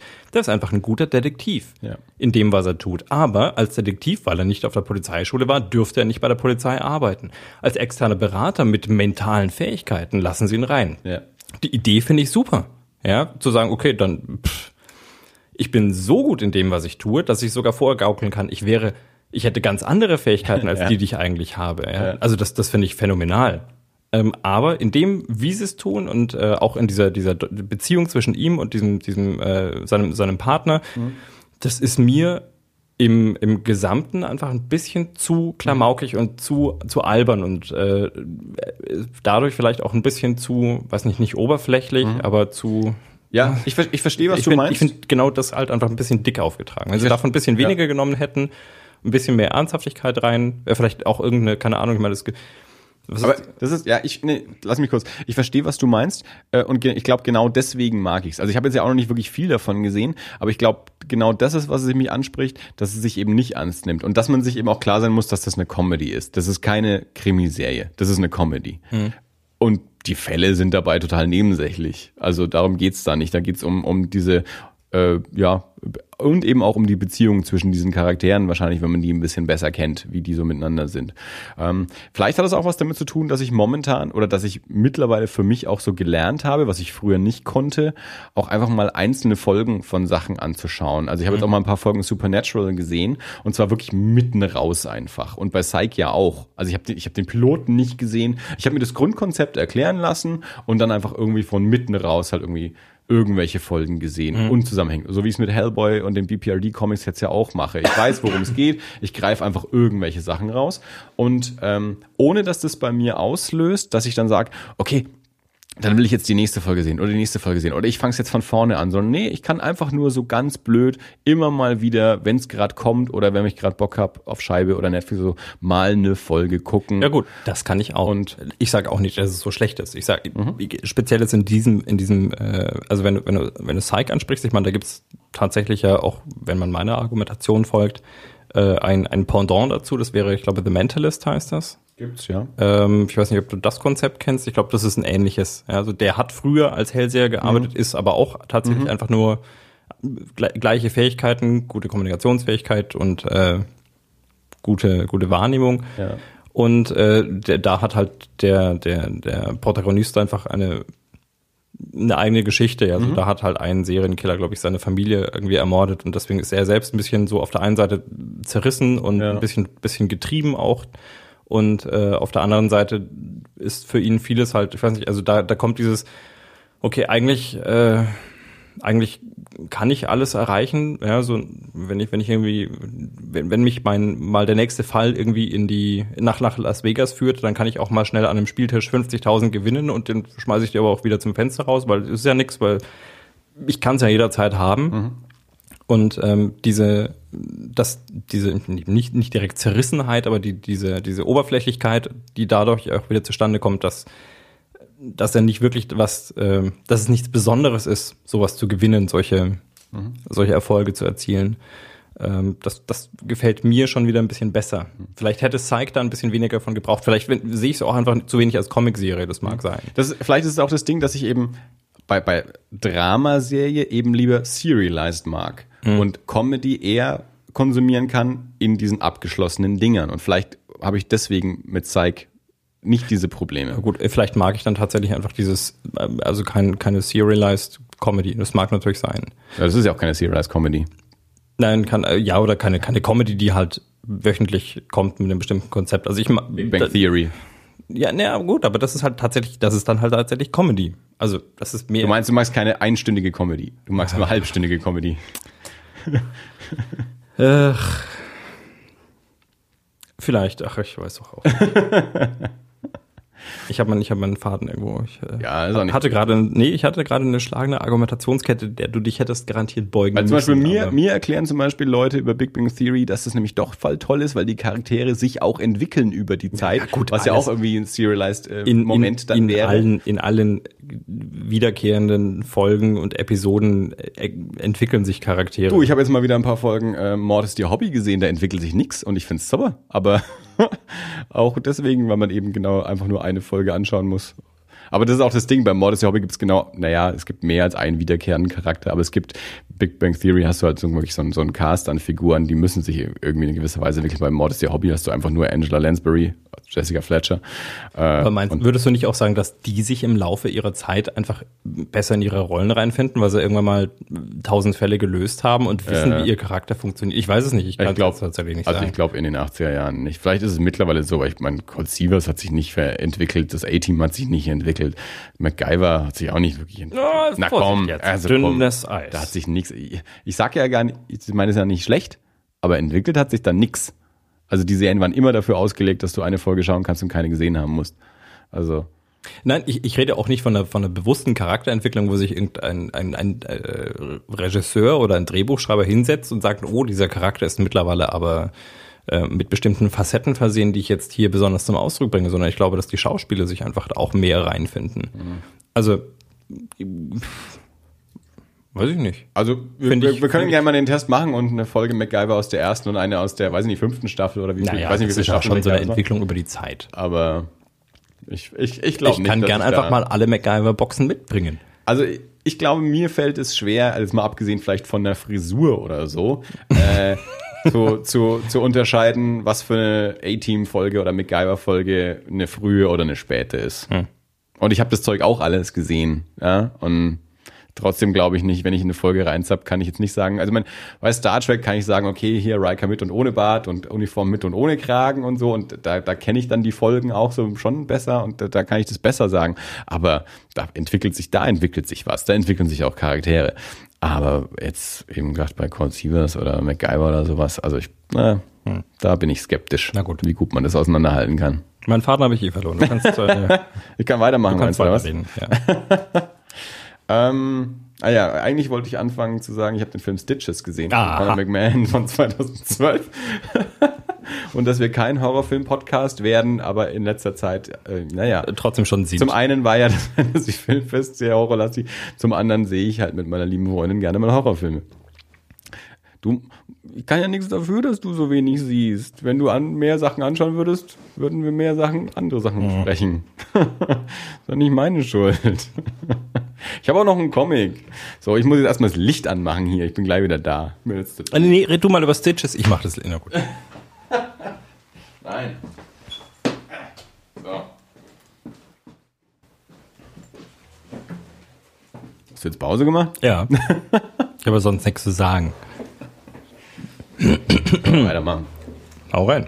Ähm, so, Stitches. Ähm, es ist, es ist ja auch eine, eine Horrorkomödie. Ja? Es ist ja jetzt nicht so ein Horrorfilm. Ja.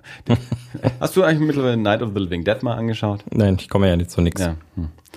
Ähm, ein, so ein Partyclown, den man für Kindergeburtstage bucht. Äh, Night of the Living Dead. Stitches. Okay. Ich bin schon wieder bei Stitches. Aber so ein, du weißt schon, so ein, so ein versoffener, abgefuckter, abgeranzter, ich habe eigentlich keinen Bock und muss jetzt hier Kinder bespaßen. Oh, Ähm, oh, der, der aus der Fußgängerzone. der aus der Fußgängerzone, genau. Irgendwo in der irischen Pampa jedenfalls, ein irischer Film. Ja. Ähm, kommt dann zu einem Kindergeburtstag, ist ein ziemlicher Scheißclown, die Kinder finden ihn auch scheiße und ärgern den und so. Und durch eine Verstrickung unglücklicher Umstände äh, stirbt dieser Clown dann halt auch bei dieser Geburtstagsparty. Ähm, aber es gibt so ein, ein ja, so ein, ein, eine Vereinigung, so einen Untergrundclan von eben so Clowns. Ähm, und die beerdigen den dann so rituell. Und ich glaube, zehn Jahre später oder so ist äh, der, der, der Bub, der, der, der ursprünglich Gebur oder sechs Jahre später, ich glaube sechs Jahre, äh, diese Geburtstagsfeier macht dann eben wieder eine Geburtstagsfeier und lädt eben diese ganzen Leute an, es kommen ganz viele Menschen und so. Und dieser Clown kommt eben auch wieder. Also steht auf so einem Grab auf und, und will sich eben rächen an all diesen Kindern, die, die auf diesem ursprünglichen Kindergeburtstag waren. Und bringt dann da halt einen nach dem anderen um. Und ähm, ja, irgendwann kriegen die das natürlich auch mit und wehren sich dann auch und so. Also es sind so Teenager, so eine Teenager-Party mhm. äh, und halt dieser, dieser Clown. Äh, ist sehr lustig. Also äh, hat, hat ganz nette, ganz nette, ja, Gore ist vielleicht zu viel gesagt, aber schon so, so, so ein bisschen Bluteffekte und, und Matscheffekte und so. Aber ist eben auch irgendwie auf sehr witzige Art und Weise gemacht. Also der äh, bringt auch die, die Jugendlichen so ein angelehnt um an, an, an das, wie sie ihn mal getriezt haben auf dieser ursprünglichen Feier. Ähm, und macht halt immer einen dummen, Spruch dann auch dazu, so, so, so einen dummen Karlauer und so. Also ähm, so Gruselclowns finde ich ja auch immer ganz gut. und das war, ein, war ein unterhaltsamer, war so ein unterhaltsamer Partyfilm. Also netter, netter kleiner, kleiner Film, den man mit ein paar Leuten mal in, in einer guten Laune irgendwie so anschauen kann. Also das ist jetzt kein, kein derber Gruselschocker oder so, sondern einfach mehr so ein, so ein, so ein kleiner Party-Gruselfilm um, um einen dummen Clown. Mhm. also der, der hat Spaß gemacht. Ähm, ja, Stitches, Conor McMahon 2012 auf DVD erhältlich. Terrible Kid haben wir schon besprochen. Ich hake gerade meine Liste ab. So, jetzt habe ich noch zwei Comics. Ähm, du bist doch von uns beiden der, also mehr, mehr jedenfalls der Videospieler also ich bin es ja nicht und du bist es ein bisschen mehr. Mhm. Äh, es gibt ein Spiel namens Hotline Miami. Okay. Kennst du das? Nee. Nein. Na gut. Hilft uns also nicht weiter. ähm, also ich, ich kann nicht wirklich was drüber sagen. Also es gibt es wohl seit zwei Jahren oder so. Ähm, ich weiß, das ist komplett in so einer, in so einer 80er Jahre von oben drauf Sicht funktioniert. Was man da gemacht, weiß ich nicht wirklich genau. Aber es gibt jedenfalls dieses Spiel, Hotline Miami. Ähm, die Hideous Energy Jungs, ähm, David Hopkins und Austin Wilson, die den Podcast Hideous Energy machen, Comic-Podcast, ähm, haben einen Fan-Comic dazu geschrieben und ähm, haben eine, eine Zeichnerin, jetzt habe ich ihren Namen vergessen, Sierra Kelly, vielleicht im Nachnamen, ähm, damit äh, für gewinnen können und haben einen, einen paarseitigen Fan-Comic gestaltet, haben also ein, ein, eine Figur, einen Moment aus diesem Spiel irgendwie genommen, haben sich dazu eine kleine Geschichte ausgedacht und haben diesen Comic umgesetzt. Ähm, den kann man online gratis lesen und sich auch runterladen. Wir werden das in den Show Notes verlinken. Ähm, und haben den jetzt letzte Woche released und haben ja halt schon auch ein bisschen versucht, den ein wenig rauszubringen, haben auf Twitter diverse Leute angeschrieben, dass der jetzt da ist und so. Das Ganze endete jedenfalls darin, dass einer der beiden Entwickler dieses Spieles ähm, den, den Link dazu selber auch über Twitter verbreitet hat äh, und mit den Worten, äh, ich sag's gleich, ich sag's einfach mal so raus, das Ding ist jetzt Kanon. Also so für die, für die offizielle Hotline Miami äh, Geschichte ist jetzt dieser, dieser kleine, unabhängig entstandene Fancomic ähm, direkt zum, zum Kanon erklärt worden. Ähm, ich kann, wie gesagt, über dieses Spiel nicht wirklich was sagen. Ähm, ich habe den Comic zwar gelesen, aber weil ich jetzt auch da die Figuren und alles nicht kenne, ähm, ja, auch jetzt nur sehr wenig davon verstanden. Die Hideous Energy Jungs haben in ihrer letzten Folge. Das heißt, wenn unser Podcast rauskommt, müsste es die vorletzte Folge sein. Ich such's mal schnell raus, damit da ähm, keine Viertelwechslungen aufkommen. Die haben jedenfalls eine ganze Folge darüber gemacht, ähm, wie dieser Comic entstanden ist. Also die erklären es da sehr schön. Zum einen, worum es in dem Comic geht, zum anderen, wie die verschiedenen Prozesse waren. Ähm, das wäre dann vom Hideous Energy die Folge 223, The Making of a Fan Comic. Ähm, da kann man es dann ähm, auch nachhören, wenn einen das interessiert, ähm, wie es zu diesem Comic gekommen ist und wie die Reaktionen dazu waren. Und das war so ganz, ganz frisch nach, ähm, nach Veröffentlichung des Comics. Ähm, ja, packen wir, wie gesagt, in die, in die Shownotes natürlich. Ähm, vielleicht haben wir auch Hörer, die, die das Spiel kennen. Ähm, also ich weiß, der ähm, Lukas von der, von der Corner Philosophie, die haben jetzt zuletzt in, in Corner Philosophie 6 eine Folge gemacht über, über Videospiele. Äh, und da hat der, die waren nur zu zweit und der andere, dessen Namen ich jetzt gerade nicht parat habe, der Gast, ähm, hat auch über Hotline Miami gesprochen. Also kann man hier anscheinend auch kennen, wenn man. Was hat er gesagt? Zu dem Spiel? Mhm. Habe ich vergessen, weiß ich nicht mehr. Aber es ist wohl ein beliebtes Spiel. Das, soweit, soweit kann ich das schon mitbekommen. Also ich glaube, wenn es kein beliebtes Spiel wäre, gäbe es jetzt nicht einen, einen Fancomic, der sehr so, so große positive Resonanz bekommt. Also es muss eine Gemeinde dafür geben. Ähm. Vermutlich. Ich habe jetzt mal im Internet geschaut kurz und äh, das erste Gameplay, das ich gefunden habe, sagt Hotline Miami is a depraved, deranged, disgusting, disturbing and ultra-violent video game. It will make you vomit with glee. Ähm, es scheint so eine 80er Jahre Optik oder? Genau ja, das scheint ja. Hat da so also der Comic ist auch so gehalten hat eben auch so ein bisschen so eine Pixel Optik ja. Ähm, ja. Nee nicht so mein Ding. Ja wie gesagt ich kann da nichts zu sagen aber okay. es, scheint, es, scheint, beliebt zu sein. Gut möglich. Gut das war dieser Fan Comic ähm, dann ähm, habe ich mich mal in die Gefilde des Superhelden Comics begeben. Yay. dafür sind wir hier ja nicht bekannt aber ähm, das, ähm, das Fernsehen hat Einfluss. Ähm, es gibt jetzt ja gerade diese Fernsehserien Gotham und Flash auf Pro7, haben wir hier auch schon drüber gesprochen. Ähm, und ich kenne diverse Menschen, die das auch regelmäßig anschauen und darüber dann auch Interesse an den dazugehörigen Comics entwickelt haben. Und ein Arbeitskollege von mir, der auch unseren Podcast hört, mit dem ich auch schon häufig über Comics gesprochen habe, hat sich daraufhin jedenfalls mal einen Band Flash gekauft. Ähm, vor ein paar Jahren hat ja DC ähm, so sein ganzes Universum mehr oder minder auf Null gesetzt. Ähm, ähm, das, das, äh, das neue DC-Universum, wie jetzt dieser deutsche Comic mir sagt. Ähm, jedenfalls davon hat er sich den ersten Band gekauft. Das sind also die ersten vier Ausgaben der neuen Flash-Reihe äh, drin. Das Ganze ist im Original 2011 auf 2012 erschienen. Also die Hefte sind von November 2011 bis Februar 2012 die, die US-Ausgaben. Ähm, gemacht das Ganze von Francis Manapool und Brian Buccellato, Buccellato, ich weiß nicht ganz genau, wie man es ausspricht.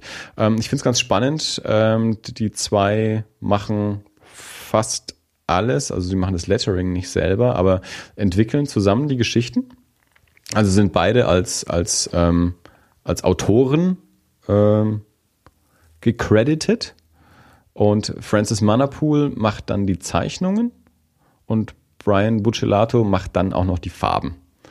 Also Story, Zeichnungen und Farben kommen alles von diesen zwei Menschen und dann gibt es halt noch äh, den, den Letterer und so.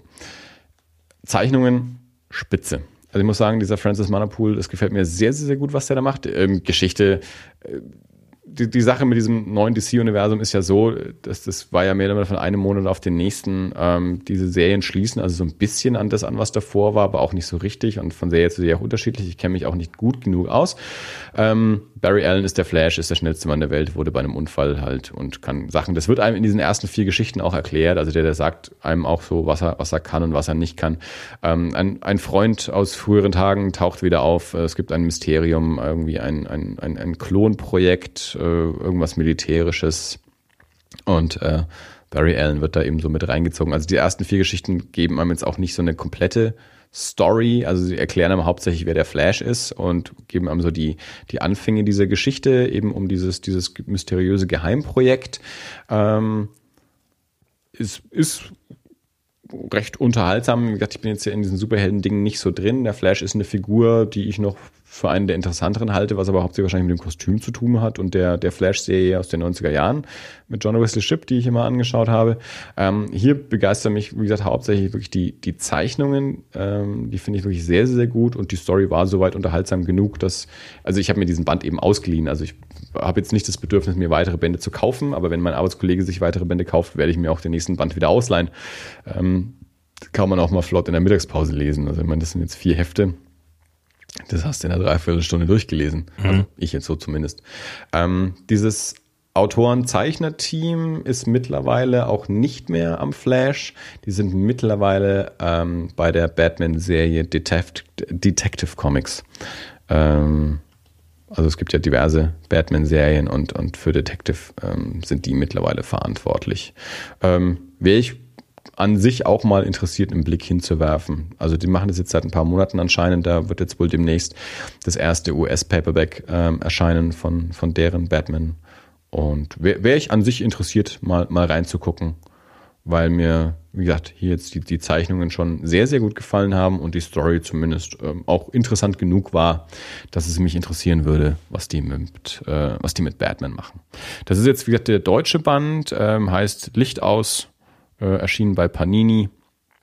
Ähm, umfasst vier Hefte. Ich glaube auch der Flash ist, glaube ich, keine Reihe, die bei uns in Einzelheften erscheint. Also Panini macht es ja so, die, so, so wichtigere Serien erscheinen in monatlichen Heften und ja, andere Serien erscheinen so alle paar Monate in Sammelbänden. Ich glaube, vom Flash gibt es bei uns keine Heftreihe. Ich bin mir aber nicht komplett sicher. Ähm, ja, wie gesagt, ist eben auch schon ein paar Jahre alt mittlerweile. Ich weiß nicht, wie viele Bände es mittlerweile gibt. Ähm, aber wer, äh, es scheint ja genug Menschen zu geben, die, die Spaß mit dieser Flash-Fernsehserie haben, äh, die sich fragen, äh, zu welchem Comic greife ich denn da jetzt mal? Das scheint ein ganz guter Einstieg zu sein, ähm, diese no, no, neue DC-Universum Flash-Reihe von Francis Manapool und Brian Buccellato, so nenne ich ihn jetzt einfach mal. Ähm, ja, mindestens die Zeichnungen sind spitze. Du hast gerade kurz reingeblättert, irgendeine Meinung? Hm, äh, gefällt mir vom, vom ersten Eindruck so. Äh, es ist schon, es ist schon von dieser, also wenn man äh, bisher nur Graphic Novels gelesen hat und äh, noch nicht so in diesem Superhelden-Ding ist, dann, also es ist schon mehr so das, das, was man sich darunter vorstellt, auch mal genau. mit, mit, Werbung zwischendrin und äh, Naja, okay. Also, nein, nee, ja, also nee, nee, ich weiß, was du meinst. ähm, das das ist mir hier aufgef auch aufgefallen. Also, ja. ähm, das, also zum einen klar, Optik, das ist amerikanischer Mainstream-Comic. Das, ist, mhm. das ist nicht Habibi. Ähm, das, was, was die Werbung angeht, ähm, mir scheint es ja sehr, also vielleicht, vielleicht erscheinen die Dinger dann eben doch in, äh, in, in, in Heftformat, weil irgendwie sehen die Dinger äh, so aus. Also da, da ist dann immer das Cover Mhm. Also jetzt mittendrin das Cover zu dem, zu dem folgenden Heft und dann eben genau so die Checklist und neue, neue Comics im Januar. Ähm, das neue DC-Universum und die Dinger erscheinen dann so. Also, das, also amerikanische Paperbacks machen das ja nicht. Mhm. Also das ist jetzt so ein, und dann eben, wenn das Heft zu Ende ist, äh, kommt hier wieder so eine End. Also eigentlich sieht es so aus, als wäre jedes einzelne Heft einfach mit reingeheftet. Genau, einfach so, so aneinander getackert und ähm, Klebebindung so ja. zusammengefallen. Also es kann schon sein, dass es eigentlich einfach die Blätter sind, die in einem Einzelheft erschienen sind, die ja. dann zusammengebunden wurden. Ähm, wie gesagt, weil, ja, also in, in, in einzelnen Heften in amerikanischen Comics, ja, in, also in, in, in DC Marvel Comics, da ist dann auch Werbung so zwischendrin. In Paperbacks machen die das aber nicht. Mhm. Also in Paperbacks ist das dann schon darum bereinigt. Äh, ja, vielleicht ist das so ein, so ein Panini-Ding. Aber ich meine, allein schon diese, diese erste Seite von Heft, weiß nicht, drei oder vier, wo dieses Flugzeug ähm, dargestellt ist. Ähm, und es sind immer wieder so, so Rückblicke ähm, in den Heften drin, die dann auch so eine eigene, so ein bisschen so eine pastellige ähm, Optik dann auch haben. Mhm. Ähm, und fast schon, ja, so was, wasserfarbig äh, mit Wasserfarben gemalt oder so. Ähm, das finde ich ganz, ganz toll gemacht. Also da hat dieser Zeichner Francis Manapool echt äh, was, was drauf, finde ich. Ähm, ich habe mich mit dem Kollegen kurz unterhalten, der meinte, er hat jetzt nicht zwingend alles verstanden. Ähm, das habe ich jetzt auch nicht. Das kann aber damit daran liegen, dass wir eben nicht vorher schon 20 Jahre Flash gelesen haben. Ähm, ich glaube aber auch, das ist ja eh so ein bisschen das Superheldenproblem. Da muss man einfach wenn man da einsteigen will, darf man sich, glaube ich, nicht allzu sehr darum kümmern, was vorher war, sondern muss einfach mal an einem gewissen Punkt einfach einsteigen und ab ja. da lesen und ab irgendwann ist man dann einfach so weit drin, dass man dann klarkommt. Was mich ein bisschen irritiert hat, muss ich ganz ehrlich äh, sagen, oder oh, eigentlich auch schon gestört hat, äh, wie gesagt, das ist jetzt hier die deutsche Ausgabe, ähm, da sind immer mal wieder Kommentare vom Übersetzer drin. Ist es der Übersetzer oder ist es der? Ja, es ist der Übersetzer. Steve Kups. Nichts gegen Steve Kups. Ich kenne den nicht und ich möchte seine Arbeit auch nicht beurteilen. Aber ähm, ich finde es ein wenig irritierend, wenn da dann immer so, so Kommentare dann drin stehen, äh, die so irgendwelche Figuren erklären oder so. Und wenn dann, da passiert irgendwas und dann ist dann so ein kleiner gelber Kasten dabei und dann steht dann, damit meint er natürlich das und das, was der Flash vorhin gemacht hat, äh, was da nicht geklappt hat und jetzt hat es dann aber so geklappt. Euer Steve. Hier, der, hier. Also in dem, in dem Panel äh, sagt jemand, du kennst den Idioten, der ersoffen ist. Das ist vorhin in der Geschichte passiert. Und dann kommt ein gelber Kasten, der meint natürlich Barry Allen, der ja schnell abgetaucht ist, um als Flash auftreten zu können. Und dann halt so hinten Steve, dass man also weiß, dass der Übersetzer das da reingeschrieben hat. Äh, das, sowas finde ich ein bisschen seltsam. Also ich weiß, das wurde früher gemacht. Also als ich angefangen habe, Comics zu lesen in den 80er Jahren, auch so, so Superheldensachen hatte, ähm, da waren auch gerne mal so, so, so Kästchen drin. Ich dachte mhm. aber eigentlich, da sind wir mittlerweile drüber hinaus. Also ich, äh, ich meine nicht, also keine Ahnung, was Panini damit verfolgt. Wenn das Ding für Achtjährige gedacht ist, die sich die Handlung nicht selber erschließen können, dann, dass man sie noch kommentieren ja. muss. Also keine Ahnung. Aber äh, ansonsten äh, bin ich der Meinung, also ich frage mich halt auch immer so ein bisschen, ähm, wenn es im Original nicht so ist, finde ich es immer ein bisschen schwierig, das dann in der Übersetzung so zu machen. Oder äh, halten die ihre Leser für nicht clever genug, äh, selber zu erkennen, ja. was der Flash da gerade gemacht hat oder so, ja, oder wer, wer damit gemeint ist. Und da gibt's halt einige Stellen, das taucht mehrmals auf, ähm, wo dann eben so Handlung kommentiert und erklärt wird vom Übersetzer. Und das finde ich seltsam. ähm, also wenn das Material von sich aus nicht gut genug geschrieben ist, dass der Leser es auch von alleine erkennt, dann ist das Material schlecht. Es wird nicht dadurch besser, dass äh, Kommentare vom Übersetzer mit reingemacht ja. werden. Also hier ist eine äh, Gem-Städte sind die benachbarten Städte von Central City und Keystone City. Die Erklärung gibt's im nächsten Band, Steve. Ja, aber ich meine, ich, ich weiß schon, also das jetzt zum Beispiel wieder, das bezieht sich jetzt halt auch außerhalb der, der eigentlichen Geschichte, verstehe ich schon, das ist für Neueinsteiger, mhm. Äh, weil du sagst, okay, du hast vorher noch keinen Flash gelesen und so. Finde ich immer noch blöd, kann ich sogar noch halb nichts nachvollziehen. Aber wenn es halt schon innerhalb der eigenen Geschichte was erklärt wird, was irgendwie zwei Seiten vorher passiert ist oder so, ähm, naja, Finde ich, ja, find ich schwierig. Ich, äh, ich verstehe deine Irritation. Geht mir, geht mir ähnlich. Also ich, ich blätter jetzt mal gezielt nach diesen Kästen durch und ähm, das ist äh, schon, schon, wird schon auch häufig immer schon eingeleitet mit gemeint ist XYZ äh, oder ja. dergleichen. Gemeint ist hier, ist der Vorfall im ersten Kapitel. Also da, ja, also gerade wenn es schon da ist, dann nee. Äh, tatsächlich auch von der, von, von der Optik finde ich das jetzt ein bisschen ähm, der, der schreibt diese Kommentare immer in gelben Kästen. Mhm. Und äh, dann gibt's aber gelbe Kästen mit, mit, äh, mit einem Farbverlauf und das sind dann aber wiederum andere. Ja. Und das ist halt auch einfach ungeschickt gewählt. Also wenn ich das schon irgendwie tatsächlich nochmal hinzufüge und sage, das hat nichts mit der Geschichte zu tun, das ist nur für die Idioten, die, ich, die, die, die nur die ersten Kapitel überflogen ja. haben, ohne sie zu verstehen, dann sollte man das auch vielleicht noch ein bisschen ähm, eindeutiger abheben. Ja, kann ich, äh, kann ich nachvollziehen. Würde mich auch ärgern. Ja, also wie gesagt, an sich, an sich ein guter Comic. Ähm, The Flag. Diese, diese deutschen Kommentare finde ich etwas befremdlich. Mhm. Also ich, ich kenne die noch aus meiner Kindheit, dass ja. das in, also ich habe hier im Regal garantiert noch diverse Taschenbücher, äh, wo solche Sachen auch drin stehen. Ich meine, häufig ist es halt auch sowas wie einfach hier ähm, siehe Ausgabe so und so, weil, weil das was, worauf sich das hier bezieht, ist halt da und da passiert, also mhm. in einem anderen Heft oder in einem anderen Buch und sowas. Ich glaube, das wäre mir aber tatsächlich lieber. Also wenn es ja, irgendwelche das, Referenzen gibt, genau. wo man sagt, oh, hm, dann lese ich vielleicht nochmal die. Ja. So meine ich. Das, das kann aber ich nur halbwegs nachvollziehen. Ich glaube, ja. sowas gibt sogar in Asterix oder so. Also das, das kann ich noch halbwegs nachvollziehen. Aber sowas wie der meint das, was gerade vor zwei Seiten passiert ist, aber das kann er ja nicht wissen, dass der der Typ, der ihm jetzt als Flash gerade vor ihm steht, der Typ ist, von dem er glaubt, dass der der Soffen ist, der ja Barry Allen war, jetzt aber der Flash ist. Also ja, ja, das das ist äh, naja, also das ist echt für für Sechsjährige dann, na, keine Ahnung. Also nun ja, äh, aber ansonsten eigentlich gut. Ähm, damit bin ich auch durch meine Liste für diesmal durch. Es war eigentlich sogar relativ viel. Mhm.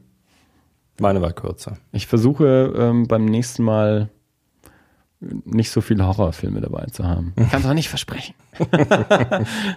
Wir haben eine ganz große äh, Warteliste an, an Gruselfilmen, die, Ja, ja. die geguckt werden will. Es tut mir leid. Es tut mir sehr, sehr leid. Ja? Also eigentlich tut es mir nicht leid, weil eigentlich ist es super. Ich habe eine Freundin, mit der ich Horrorfilme schauen kann. Ja? Aber dadurch sehen wir halt einfach viel mehr Horrorfilme als alles andere. Ihr könnt ja, ihr könnt ja einen Grusel-Spin-Off von das alles machen. Naja, es ist halt so. Ja. Wir gucken bestimmt auch mal wieder was anderes. Fast and Furious 7 zum Ja. Beispiel. Oder ich schaue mir noch ein paar Filme an und dann kann ich vielleicht auch mal Ja. irgendwas erzählen. Und ich meine, ich habe ja auch Psych gesehen. Das war ja auch was anderes. Hm. Hotline Miami. Na gut, Ja, ich möchte noch mal kurz, wie weit sind wir denn? äh, 1,54. Boah, ist eine sehr gute Zeit. Passt. Passt. Sehr schön. Ja. Dann, ähm, Dirk, war das alles? ja, ich würde sagen, das war alles. Sehr schön. Dann äh, bedanken wir uns bei den Zuhörern. Äh, Schön, dass ihr da wart. ähm, ich würde jetzt noch ein schönes Osterfest wünschen, aber bis ihr das hört, ist schon lange nicht mehr Ostern. Für uns ist aber Äh. halt noch Ostern. Aber ihr könnt uns aber noch ein Ostergeschenk machen, indem ihr uns auf iTunes bewertet. Und ansonsten hören wir uns in zwei Wochen wieder mit der Folge 59 und äh, einem weiteren Potpourri an bunten Themen. Genau. Macht's gut, bis dann. Bis dann. Ciao. Ciao.